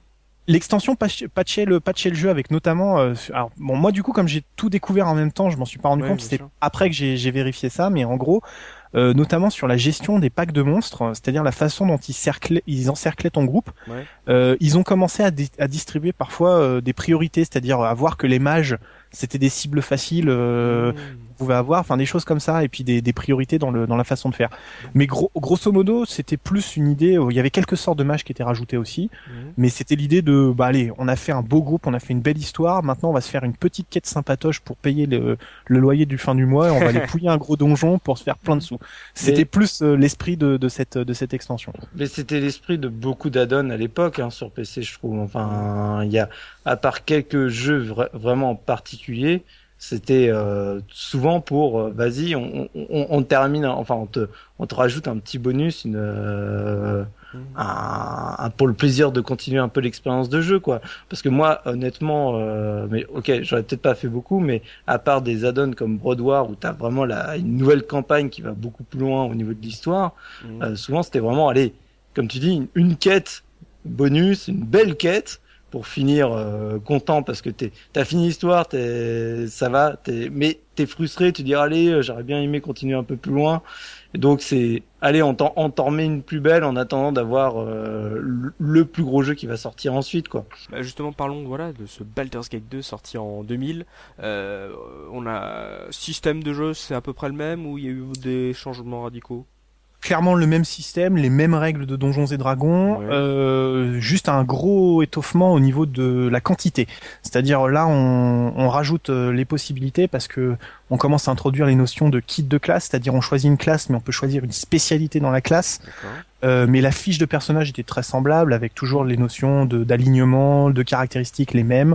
Mmh. Euh, euh, voilà, il n'y avait pas pas grand-chose, mais beaucoup de nouvelles classes, beaucoup de euh, des portraits retravaillés, etc. Mais surtout, surtout une histoire qui était, euh, voilà, comme je l'ai dit au début de, ce, de, de, de, cette discussion, une histoire qui était euh, là pour le coup encore plus épique, encore plus forte, avec encore plus de contenu, à la fois une histoire très grandiose, mais beaucoup de donjons à nettoyer pour pour trouver des sous et du matériel. Enfin, le le contenu grand, le, le plateau servi, bien fourni, avec tout ce que prenez tout ce que vous voulez, il y aura forcément ce qui vous intéresse. Et ben voilà, parlons de cette histoire, donc euh, suite euh, directe euh, de ton aventure Baldur's Gate 1, totalement différente. On, a dit de toute façon qu'on retrouvait des personnages, donc j'imagine que c'était une suite logique. Ah suite, suite très très directe parce que en fait, le, dès la vidéo d'intro, alors la vidéo d'intro était moins épique parce qu'on ne voyait que des geôles et des et des chaînes qui pendaient dans un coin mmh. et une vieille prophétie qui parlait encore une fois des enfants de balle. On lance le jeu après la création du personnage. Qu'est-ce qui se passe? Alors, on pouvait importer déjà son personnage du premier, euh, de la première aventure, ce qui était une bonne nouvelle puisqu'on pouvait s'attacher un peu. Est-ce que, en niveau compétence, il perdait tout euh, euh? Non, non, non. On reprenait vraiment exactement au point d'expérience près. Le matériel était confisqué parce qu'on commençait dans une prison, mais ça, je vais y revenir sur l'histoire. Mais mais mais euh, mais c'était euh, vraiment on pouvait faire. Alors le seul problème c'était que c'était pas très très facile à faire quand même. Et puis surtout il s'était passé deux ans. Et bah comme beaucoup de gens moi j'avais désinstallé le jeu parce que petit disque dur. Et du coup je me suis mordu les doigts très très fort. Mais moi je me rappelle quand j'ai fait mon importation de personnage du 1 au 2 parce que j'ai commencé rapidement le 2 et le fait bah le, le coup classique on te vend ouais tu vas pouvoir importer ton personnage comme il est et tout etc voilà, on te, le euh, tu, tu vas continuer tel quel, et tu commences le jeu, t'es dans des géoles, et en fait tu recommences, t'es en slip, Tu fais non, il est pas comme il était. Moi, mon personnage, il avait des armures de ouf, une épée de ouf, et là, je suis en... Sauf que, C'était sauf que c'était vachement bien introduit parce que le, le, le coup de l'histoire, enfin, bon, l'histoire pour la situer super vite, on se retrouve dans une prison, il y a un mec un peu bizarre avec une voix très sombre que j'adorais d'ailleurs, le doubleur qui a fait la voix d'Irenicus est formidable et je lui remercie parce que c'était vraiment très immersif la façon dont il attaquait le jeu. Il vous dit, l'enfant de balle s'est réveillé. Putain, c'est qui ce mec? Il sait qui je suis, qu'est-ce qui se passe? Oui, mais ça empêche, ça empêche pas que j'étais frustré quand même, parce que, du coup, je suis désolé, mais moi j'avais le syndrome Samus Aran, où t'es, à le début de chaque jeu, tu te retrouves en string, mais t'as pas le choix, le mec, t'étais un, t'étais un surhomme, et le mec, tu sais pas, où- voilà, t'es dans une geôle, t'as plus que ton petit caleçon, quoi. Fais, non, mais, et après, bah, le matos que tu retrouves dehors, forcément, c'est pas le même, quoi. Mais, c'est, mais, que- mais quelle surprise dans un jeu vidéo, un deuxième épisode où tu reprends le même perso et tu finis à, tu commences à poil. On n'a jamais vu ça dans un jeu. Oh les poncifs. Comme Euh, démarrer dans une prison, quoi. Exactement. Mais oui voilà, c'est que bon le début assez classique, euh, ça fait partie maintenant des clichés du jeu vidéo qu'on connaît aujourd'hui dans l'histoire. Mais c'était, c'était moi, moi en tout cas, comme c'était mon premier contact avec ce genre de de, de situation, bah c'est quand même quand on se souvient mieux, surtout que derrière l'histoire qui était développée était vraiment extraordinaire. Et donc voilà, Et parle, donc, parle un peu de- du scénario, euh, parce qu'on a parlé de l'univers, on a parlé, euh, euh, on avait parlé de ce grand méchant dans le 1 et de. Donc ah ouais, alors je vais faire très vite. Donc sur retour sur le 1, à la fin du 1, on finissait par tuer ce grand méchant, évidemment, qui se révélait être un autre enfant de balle. On n'avait pas deviné. Ça, C'était incroyable quand même, hein. On s'en- doutait Le pas. cliffhanger de fou. Voilà. Et euh, bah On la fin, deux du, balles, en fait. à la fin du 1, Ok, en fait, oh, là tu l'as ton bip. Vas-y. La fin du 1, on voyait donc ce, ce grand méchant qui peut, dont l'âme partait en enfer. Et Oui. puis, bah, nous, au début du 2, bah, voilà, on a un gars qui s'intéresse à nous, qui a entendu parler des enfants de balle et qui manifestement a une soif de pouvoir inextinguible. Ouais, ouais, ça fait encore beaucoup de clichés, mais c'est comme ça. Et, euh, bah, on se retrouve d'un coup. Il se fait attaquer, ce gars en question se fait attaquer par une, par une, une société mystérieuse. Il se casse. Et là, on retrouve Imoen qui vient nous sauver et nous dire, il faut qu'on se casse Oh, c'est moi, Imoen, c'est bien de revoir. non, justement, justement, erreur de casting de la version française, on a jarté la voix à la con et on est revenu à une Imoen un peu plus sérieuse, un peu plus... Tu aimes les prisons turques? Ouais, c'était l'idée. Et on repart de là et on retrouvait très vite, puisqu'ils étaient dans les prisons juste à côté de nous, Jaira, qui était déjà présente dans le premier, Mhm. et Minsk. Alors Minsk, je trouve d'ailleurs que c'est un scandale qu'on n'ait pas parlé de Minsk sur Baldur's Gate 1, parce que C'est quand un même, scandale. ce rôdeur qui possède un hamster de la race géant miniature qui pipe quand Un on hamster clique avant- extraterrestre. Voilà, je trouve que c'est quand même assez énorme. C'est le même hamster que dans Earthworm Jim, c'est ça? Euh, Non, non, c'est le même hamster que t'as dans Mass Effect, euh, dans la, Dans, le, dans la, le- la- oui, la cabine de Shepard. dans la cabine de Shepard, t'as une Ah. au hamster de l'espace. Énorme. Side euh, où il trouve le même hamster. Enfin non d'ailleurs c'est un hamster 3000 ou je sais pas trop quoi mais euh, Ouais, mais je crois que ça, ça débloque, un, ça débloque un succès en plus, je crois. c'est pas Enfin impossible. bref. Et en gros bah après en partant de là bah on essayait de trouver euh, ce que voulait ce mage. D'ailleurs c'était assez triste comme histoire parce que il avait une tête de badass, c'était un super sorcier qui balançait ses pouvoirs de manière unique. Et en fait moi je trouvais que l'histoire était assez triste parce qu'en fait c'était quelqu'un qui avait perdu un amour et qui voilà qui essayait de, de, de se sauver, de, de se soigner. On apprenait beaucoup sur la, les, les, beaucoup de gens, encore une fois, de balles, de- d'enfants de, balles qui apparaissaient, notamment dans l'extension. Et euh, bah, en gros, la continuité de l'univers, mais à une échelle beaucoup plus importante et avec plus de gens euh, qui étaient au courant. Quoi. D'accord, mais sur- euh, une histoire plus épique ou euh, parce que t'as Eh, l'imp- la façon dont tu t'en parles, on a l'impression que c'est un peu plus intime. Euh, ouais, alors non, c'était c'était beaucoup plus épique. C'est vrai que il y a tellement de choses à dire sur cette histoire que c'est. Mm. Non, non, ça commençait. en Il faut faire gaffe, sinon il va jamais s'arrêter. hein. Ouais, voilà, ouais, c'est ça t'inquiète, le problème en fait, c'est qu'on est limité, donc je vais essayer. de Euh, et par rapport à ces enfants de balle, est-ce que c'est on a un euh, comportement, une relation qui se rapproche d'un Highlander par exemple où euh, il ne peut en rester Il ne qu'un peut en rester qu'un. Alors c'est euh, c'est le. Bah, C'est un peu la phrase que disait Savrock au début de, de Baldurin. Ouais. Tu sais, c'est- là, son intro, c'est ce qui, lui, c'est ce qu'il souhaite, en tout cas. Mais voilà. Donc euh, c'est- C'était le propos de l'extension, mais dans le Baldur's Gate de base, c'était non, c'était qu'un moyen. Justement, on se concentrait plus finalement sur le personnage de ce sorcier mystérieux, dont on était un peu le jouet et qui en fait se servait de nous pour essayer de de, de, de suivre ses propres propres ambitions. Et nous, à, travers à travers la poursuite, on le chassait à travers le monde entier parce que Mm. le truc, c'est qu'il il enlevait Imoen au bout de 10 minutes. Merci. Ah, Ça, le c'était ça. Mais en fait, il fallait le laisser tranquille. Fallait lui filer du fric. Courir après. Sauf qu'on avait C'est pour ça qu'il n'y a pas eu de 3. Les joueurs se sont arrêtés là, en fait. Et en fait, bah euh, là, c'était là où on commençait à rentrer justement dans le gros background du jeu avec euh, beaucoup de sociétés secrètes qui s'intéressent à tout ça et qui proposent de t'aider. Il fallait faire des choix beaucoup plus drastiques en termes de progression, euh, Mm. de s'associer avec telle ou telle personne. Et un énorme morceau du jeu où tu peux pas t'échapper, où tu es obligé de faire la quête principale. Mm. Et à côté, des gros morceaux que tu peux faire euh, qui n'ont rien à voir avec la quête, mais qui parlaient d'un personnage ou de... Et en termes euh, d'univers, t'as parlé du fait qu'on poursuivait ce mage euh, mystérieux à travers euh, Ferune. Euh, on voyageait beaucoup plus que dans le 1 Oui, beaucoup, beaucoup plus. Et en fait, le, la principale différence, c'est qu'on n'a plus toutes ces petites zones de transition qu'on avait dans le premier, où en gros, en fait, on avait trois, quatre villes et beaucoup de maps intermédiaires de forêts, etc. Ouais. Là, cette fois-ci, on avait plus de lieux. On avait une ville principale qui était divisée en quartiers. Laquelle? Alors, Afkatla, alors, Mhm. suivant la prononciation, vous me pardonnerez. Donc, la ville, donc, qui est située, en fait, en gros, euh, si on prend euh, Baldur's, on a la chaîne de montagnes inférieure et on a la zone d'Amn, qui est le, dont la capitale est Afkatla. C'est toujours le long de la côte des épées, donc on reste dans la, la zone géographique proche et donc dans le continu, la continuité de l'histoire. Ok. Et euh, là, on se promenait, euh, oh là là, on rencontrait euh, presque tout le bestiaire possible de, des, des- de Donjons et Dragons. On passait par les humains, les elfes noirs avec une grande partie très intéressante. Ouais. On rencontrait beaucoup de dragons, les Shaaguin qui étaient des hommes requins qui vivaient sous l'océan, qu'on n'était pas obligé de rencontrer d'ailleurs. Les Les hommes requins qui vivaient. Attends. dans une cité, dans une cité sous l'eau. Oui, oui, mais c'est ça Mais fait alors partie- comment tu les rencontres Toi, t'as les bas sous la flotte. Eh ben, on t'explique. euh, En fait, tu fais un moment, tu fais un voyage en bateau, tu te fais attaquer par les Githyanki, qui sont une race qui veulent avoir, qui veulent récupérer la lame d'argent, qui est une âme- l'épée Vorpal. En fait, c'est l'épée qui peut décapiter d'un seul coup n'importe quel euh, n'importe quel être vivant. Il y a beaucoup de choses à C'est dire. Sur... l'épée de Barbarian. Voilà, c'est ça. Ouais, c'est exactement ça. Il y avait, euh, il y avait beaucoup, beaucoup de choses à faire. Il y avait beaucoup de trahisons, beaucoup de personnages secondaires Mm. très bien ficelés, et très bien, dé... très bien décrits. Mm. Non, c'était c'était très très très très intense et j'y ai passé euh, peut-être 300 ou 400 heures à essayer de dépouiller toutes les quêtes et recommencer. C'était 300 premier- 400 heures. hein, Fou. Ouais. Dire que je di- dire que je disais euh, il y a très peu de temps qu'à l'époque les jeux étaient plus longs. bah, il est il était parce que quand je dis que passer 300 heures, c'était pas euh, recommencer, hein, Ah c'était oui. faire le jeu quoi. C'était euh, euh, essayer d'avoir les objets secrets parce qu'il y en avait un maximum. Non, c'était euh, incroyable. Ça- Ok, j'en suis à 350 heures de jeu. Bon les mecs, euh, j'adore ce jeu, mais il y a peut-être un moment où je vais peut-être faire autre chose. Quoi. Il va falloir passer sais. à autre chose. ouais. Je crois que Mikado a eu le même sentiment pour Tortue Ninja sur Super NES.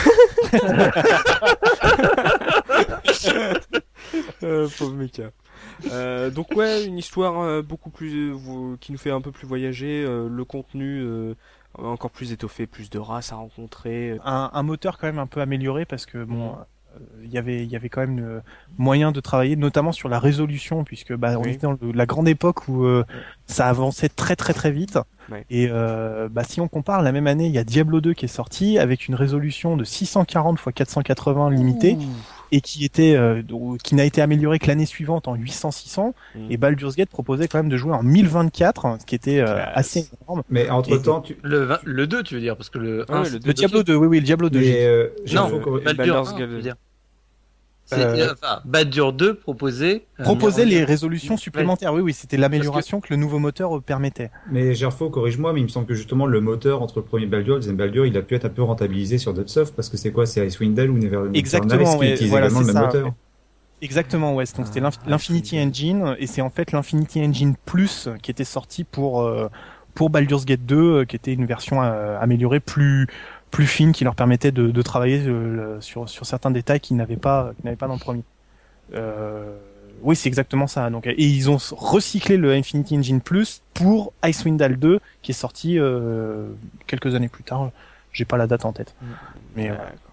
Donc une expérience euh, presque en, en HD 1080, 1024. Ah, bah ah, oui, parce que c'est la fin. Pour le coup, c'est la fin de la, c'est la fin de la 2D. C'est-à-dire, on commençait à voir émerger les jeux en 3D, mais euh, la direction artistique 2D très fine Ouais. permettait justement d'avoir quelque Je- chose de. de- Je, je, je me permets de revenir là-dessus parce que tout, tout à l'heure, justement dans l'après-midi, je relisais l'arrière de ma boîte et je tiens à rappeler quand même que ce qui est assez marrant, c'est finalement toujours ce terme de HD ou de. En fait, n'importe quel jeu à n'importe quelle époque va toujours te le vendre parce que Baldur 1, tu lis Des graphismes de époustouflants. 60, per- euh, 60 monstres en haute résolution, tous tirés des royaumes oubliés. Donc, de toute façon, ça veut rien dire parce qu'à chaque fois qu'il y avait un nouveau jeu qui sortait, vu qu'il était plus beau que l'autre, il te disait juste qu'il était en haute résolution par rapport au... Mais j'ai trouvé ça mortel de relire ça sur la boîte parce que tu sais, maintenant, à l'ère. HD au- aujourd'hui, en fait, tu te rends compte que ça, elle a toujours été là, quoi. C'est comme euh, tu prends la boîte de FIFA 2000, il y a marqué le jeu de foot le plus réaliste euh, de l'histoire. Ouais. Euh, sinon, euh, on en- on en a pas parlé, on va revenir aussi brièvement sur ce petit fait de gameplay qui quand même euh, apporte énormément. Euh, le mode multi, euh, est-ce que vous avez pu tâter à l'époque de ce mode multijoueur de faire l'aventure en, en- à plusieurs? Absolument pas.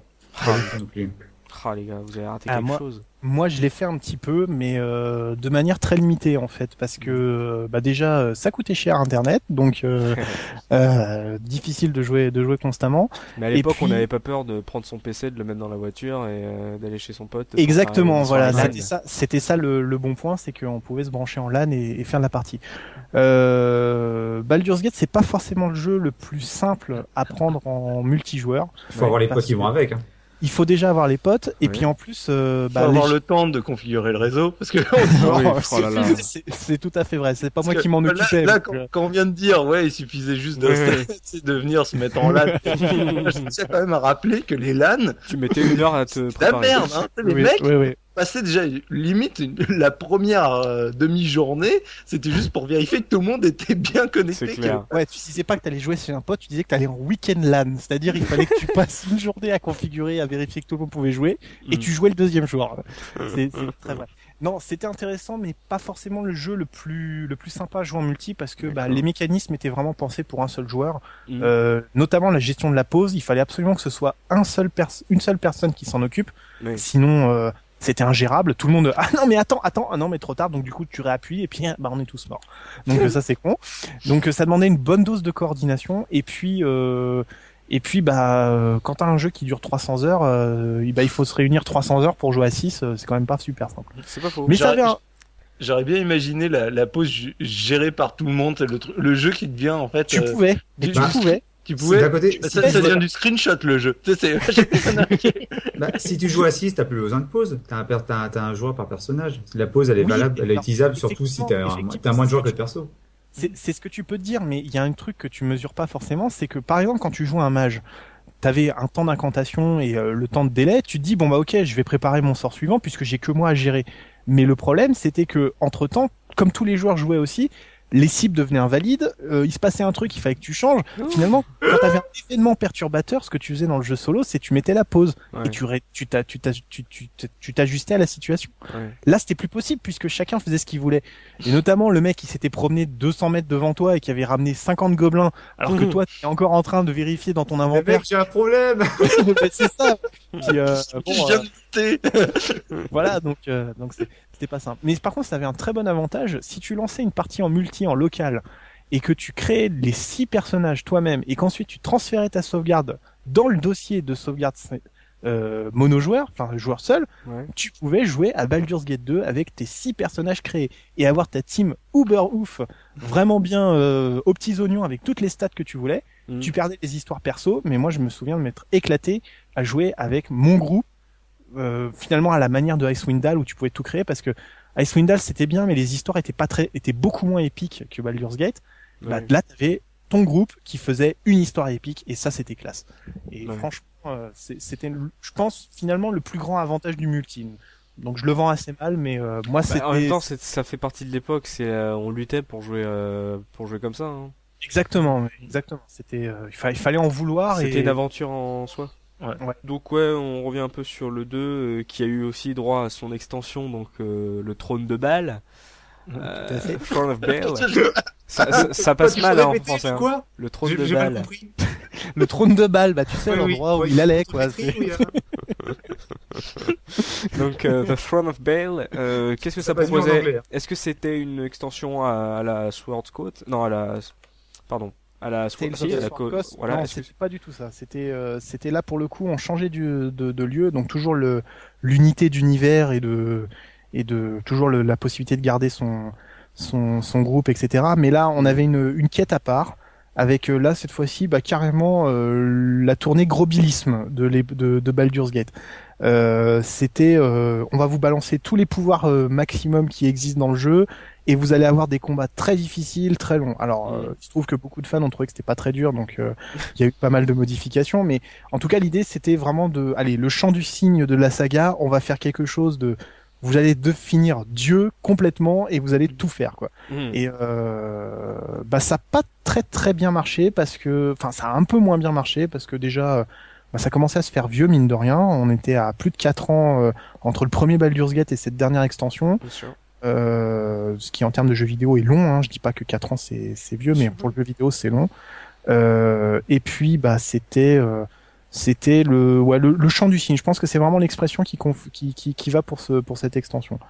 Euh, c'était un truc un peu plus de défi. Euh, voilà, c'est ça. Ouais, quoi. Voilà. Et puis le, bah, en fait, le, toute la, la dérive qu'il y a dans le dans la montée de niveau, où à partir d'un moment, quand tu donnes trop de pouvoir aux joueurs, il y a plus de il y a plus de de, de, de, défis à relever. Mais par exemple, à partir du moment que tu as certains niveaux, même un dragon, hein, tu le pouilles en deux secondes et demie. Exactement. Hein. Bah, c'est ça. C'est et c'est avec Throne of Ball que, qui que sont apparus d'ailleurs l'idée de se faire le jeu avec un seul personnage au lieu de six pour pouvoir euh, un peu euh, montrer un peu le défi et montrer que le jeu était faisable dans des conditions un peu extrêmes quoi. Mais par rapport au niveau, tu as dit qu'on pouvait reprendre son personnage euh, là où on l'avait laissé au 1, ça veut dire qu'il y avait plus de niveaux non, mais ouais, alors... prendre, dans le 2, qu'on pouvait prendre son personnage, le personnage du 1. Ouais, ouais. C'était limité à 8 hein, le niveau. Donc, donc euh, c'était, euh, t'étais au niveau max, hein, tu pouvais commencer niveau max dans le 2 ou alors il y avait des niveaux supplémentaires? Euh, non, non, en fait, alors, euh, pour, pour, reprendre l'explication de façon simple et claire, donc le, le premier Baldur's Gate permettait d'aller niveau 7, on va dire. Ouais. Le Baldur's Gate 2 te faisait commencer niveau 7, que ce soit avec un nouveau personnage créé ou avec un personnage importé t'emmener jusqu'au niveau 15, 18, suivant les classes, parce que là, du coup, les, les différences étaient très extrêmes. Et l'extension te, te rajoutait encore des niveaux, et notamment la notion de, de, niveau épique, où en fait, en gros, t'étais... Euh, euh, tu t'obtenais des, des, des, super pouvoirs vraiment euh, de ta classe qui était et d'ailleurs quand tu arrivais au niveau maximum ton niveau n'était pas un chiffre, mais était écrit demi-dieu ou dieu.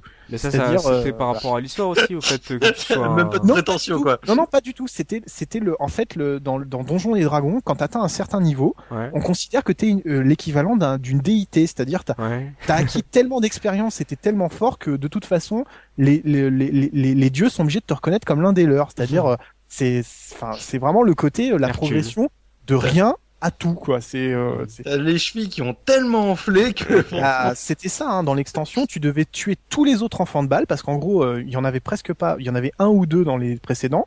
Dans dans, dans l'extension t'en avais cinq ou six. Tu les tuais un par un. Ça s'appelait la main de balle d'ailleurs parce qu'en fait chacun représentait le un, un doigt de la main de balle. Voilà, c'est ça. Et en fait, à la fin, t'affrontais la dernière, euh, la dernière plus forte, et tu récupérais le, finalement, tu étais censé un peu devenir le, successeur de Baal. Même si là, pour le coup, c'était plus canon par rapport à l'univers, puisque il y avait déjà un remplaçant dans le, dans le, dans le, dans du dieu du meurtre dans, dans, dans le vrai univers de, de, de, des royaumes oubliés. Mais en fait, tu devenais un, vrai Dark Vador, quoi. c'est le mec qui chasse tous les derniers Jedi. tous les... Je vais tous me les faire, un par un.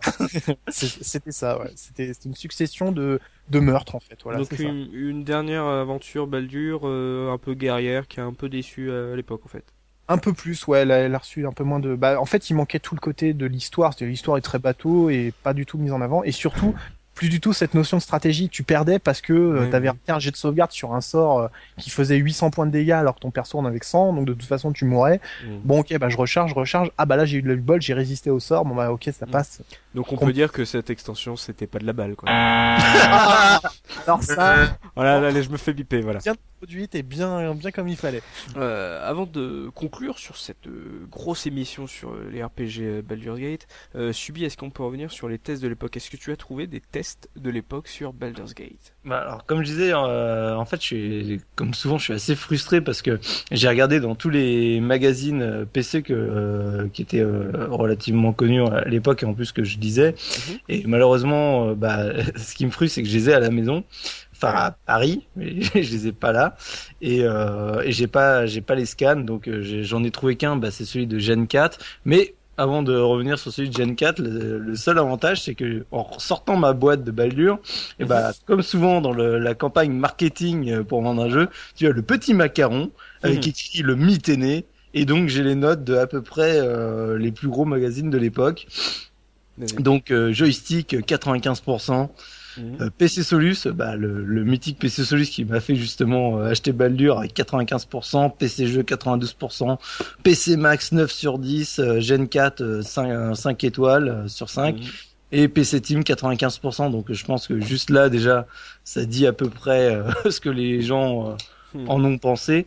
Alors le test de Gen 4 est assez conséquent parce qu'ils lui ont consacré quasiment une dizaine de pages. Il y a énormément de choses euh, on, en a dit en long, large, en travers, donc on va pas revenir parce que forcément c'est le genre de jeu dans le test, le mec il peut se faire plaisir, c'est tellement riche qu'il va te raconter vraiment tous les mécanismes. Alors du coup, le, le mec, le, test, alors le test a été fait par, je, vous donne le nom, c'est qui c'est qui l'a testé déjà? J'ai rigolé en plus quand j'ai vu euh, Luc Santiago Rodriguez. Rodriguez. C'est un hommage à Marcus. Et donc du coup, la manière dont il a rédigé son test est très orienté euh, l'expérience que j'ai vécue sur Baldur quoi. Tu sais, il fait, il raconte vraiment ah du coup euh, j'ai fait ça, puis je suis allé par là, et puis c'était génial du coup d'avoir telle chose, telle chose, telle chose, telle chose, ce qui fait que il euh, n'y a pas de, tu sais, c'est très orienté sur les mécanismes de jeu, mais orienté sur ce que lui il a vécu, son expérience. Par contre, du coup, bah, c'est ce qui est assez sympa, c'est que dans Gen 4, là, à cette époque-là, je sais pas si c'était le cas avant, parce que je suis pas assez expert, il y avait donc l'avis de plusieurs personnes, donc le testeur qui te dit que le jeu c'est une bombe absolue, et tu avais deux autres avis, un d'une personne aussi qui, qui dit que c'était très bien. Par contre, il y avait le contre-avis d'un autre joueur, d'un autre testeur qui disait qu'en gros l'univers donc euh, était était fantastique, c'était du ADD quoi. Par contre, le problème c'est que si justement euh, bah t'étais alors je, je, vais le relire en fait, ce sera plus simple. En gros, euh, qui qui passe la majorité donc de ces nuits. Euh, en fait, donc un monde médiéval fantastique, les règles de ADAD, les dragons. Luc qui passe. Alors Luc, c'est en référence à, à l'autre testeur. Euh, l'autre testeur. Donc lui qui passe la majorité de ses nuits à jouer à des jeux de rôle sur plateau ne pouvait faire autrement que de mettre 5 étoiles.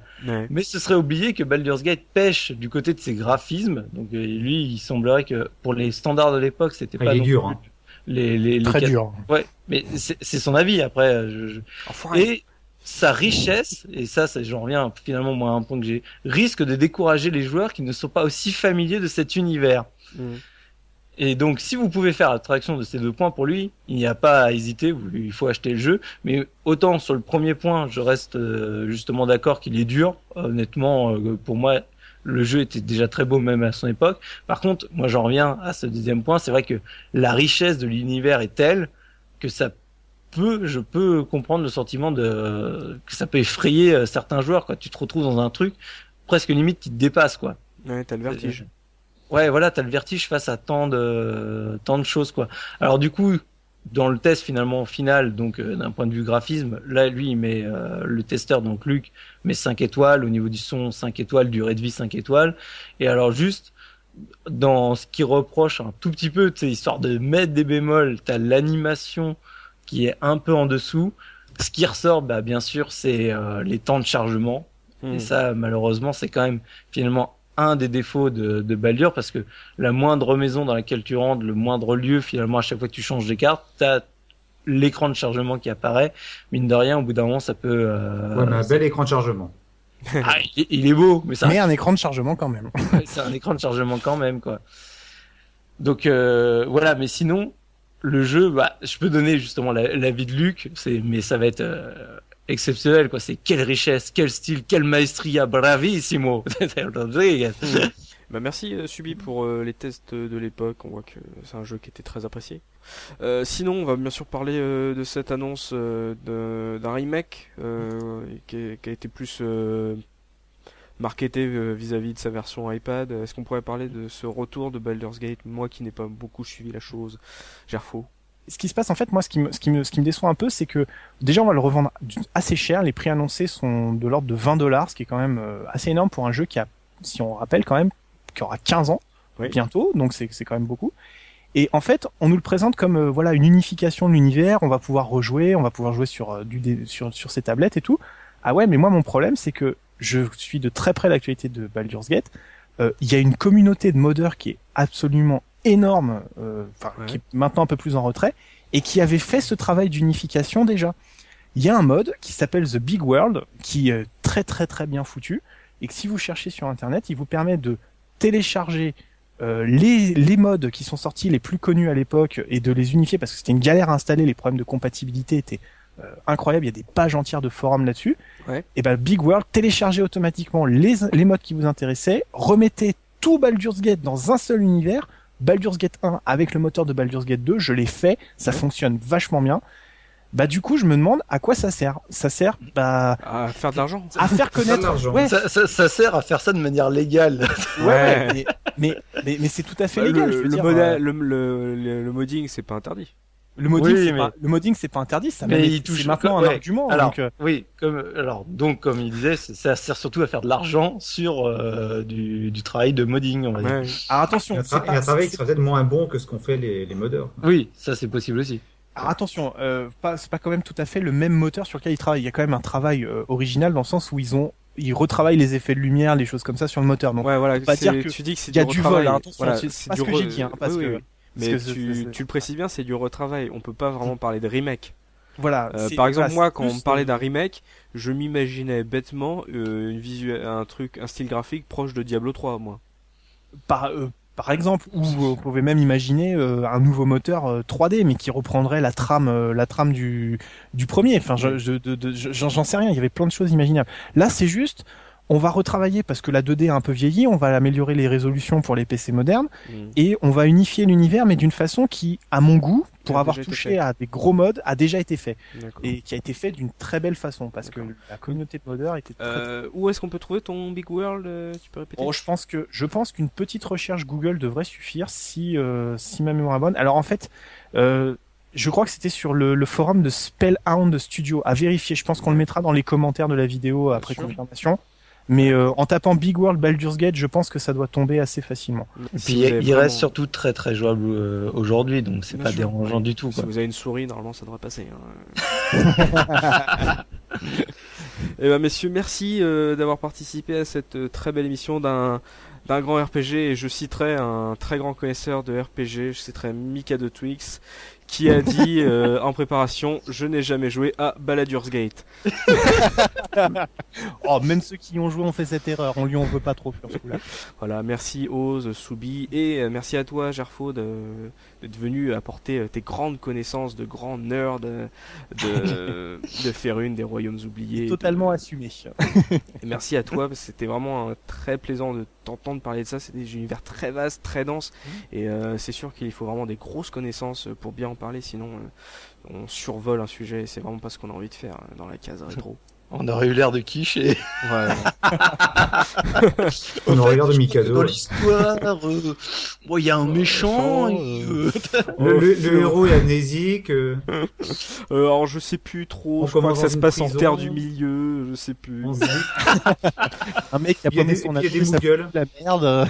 voilà. Et ben voilà, on se retrouve très prochainement pour une nouvelle émission de la case rétro. Allez, salut, salut Salut tout le monde. Moi, je m'en vais.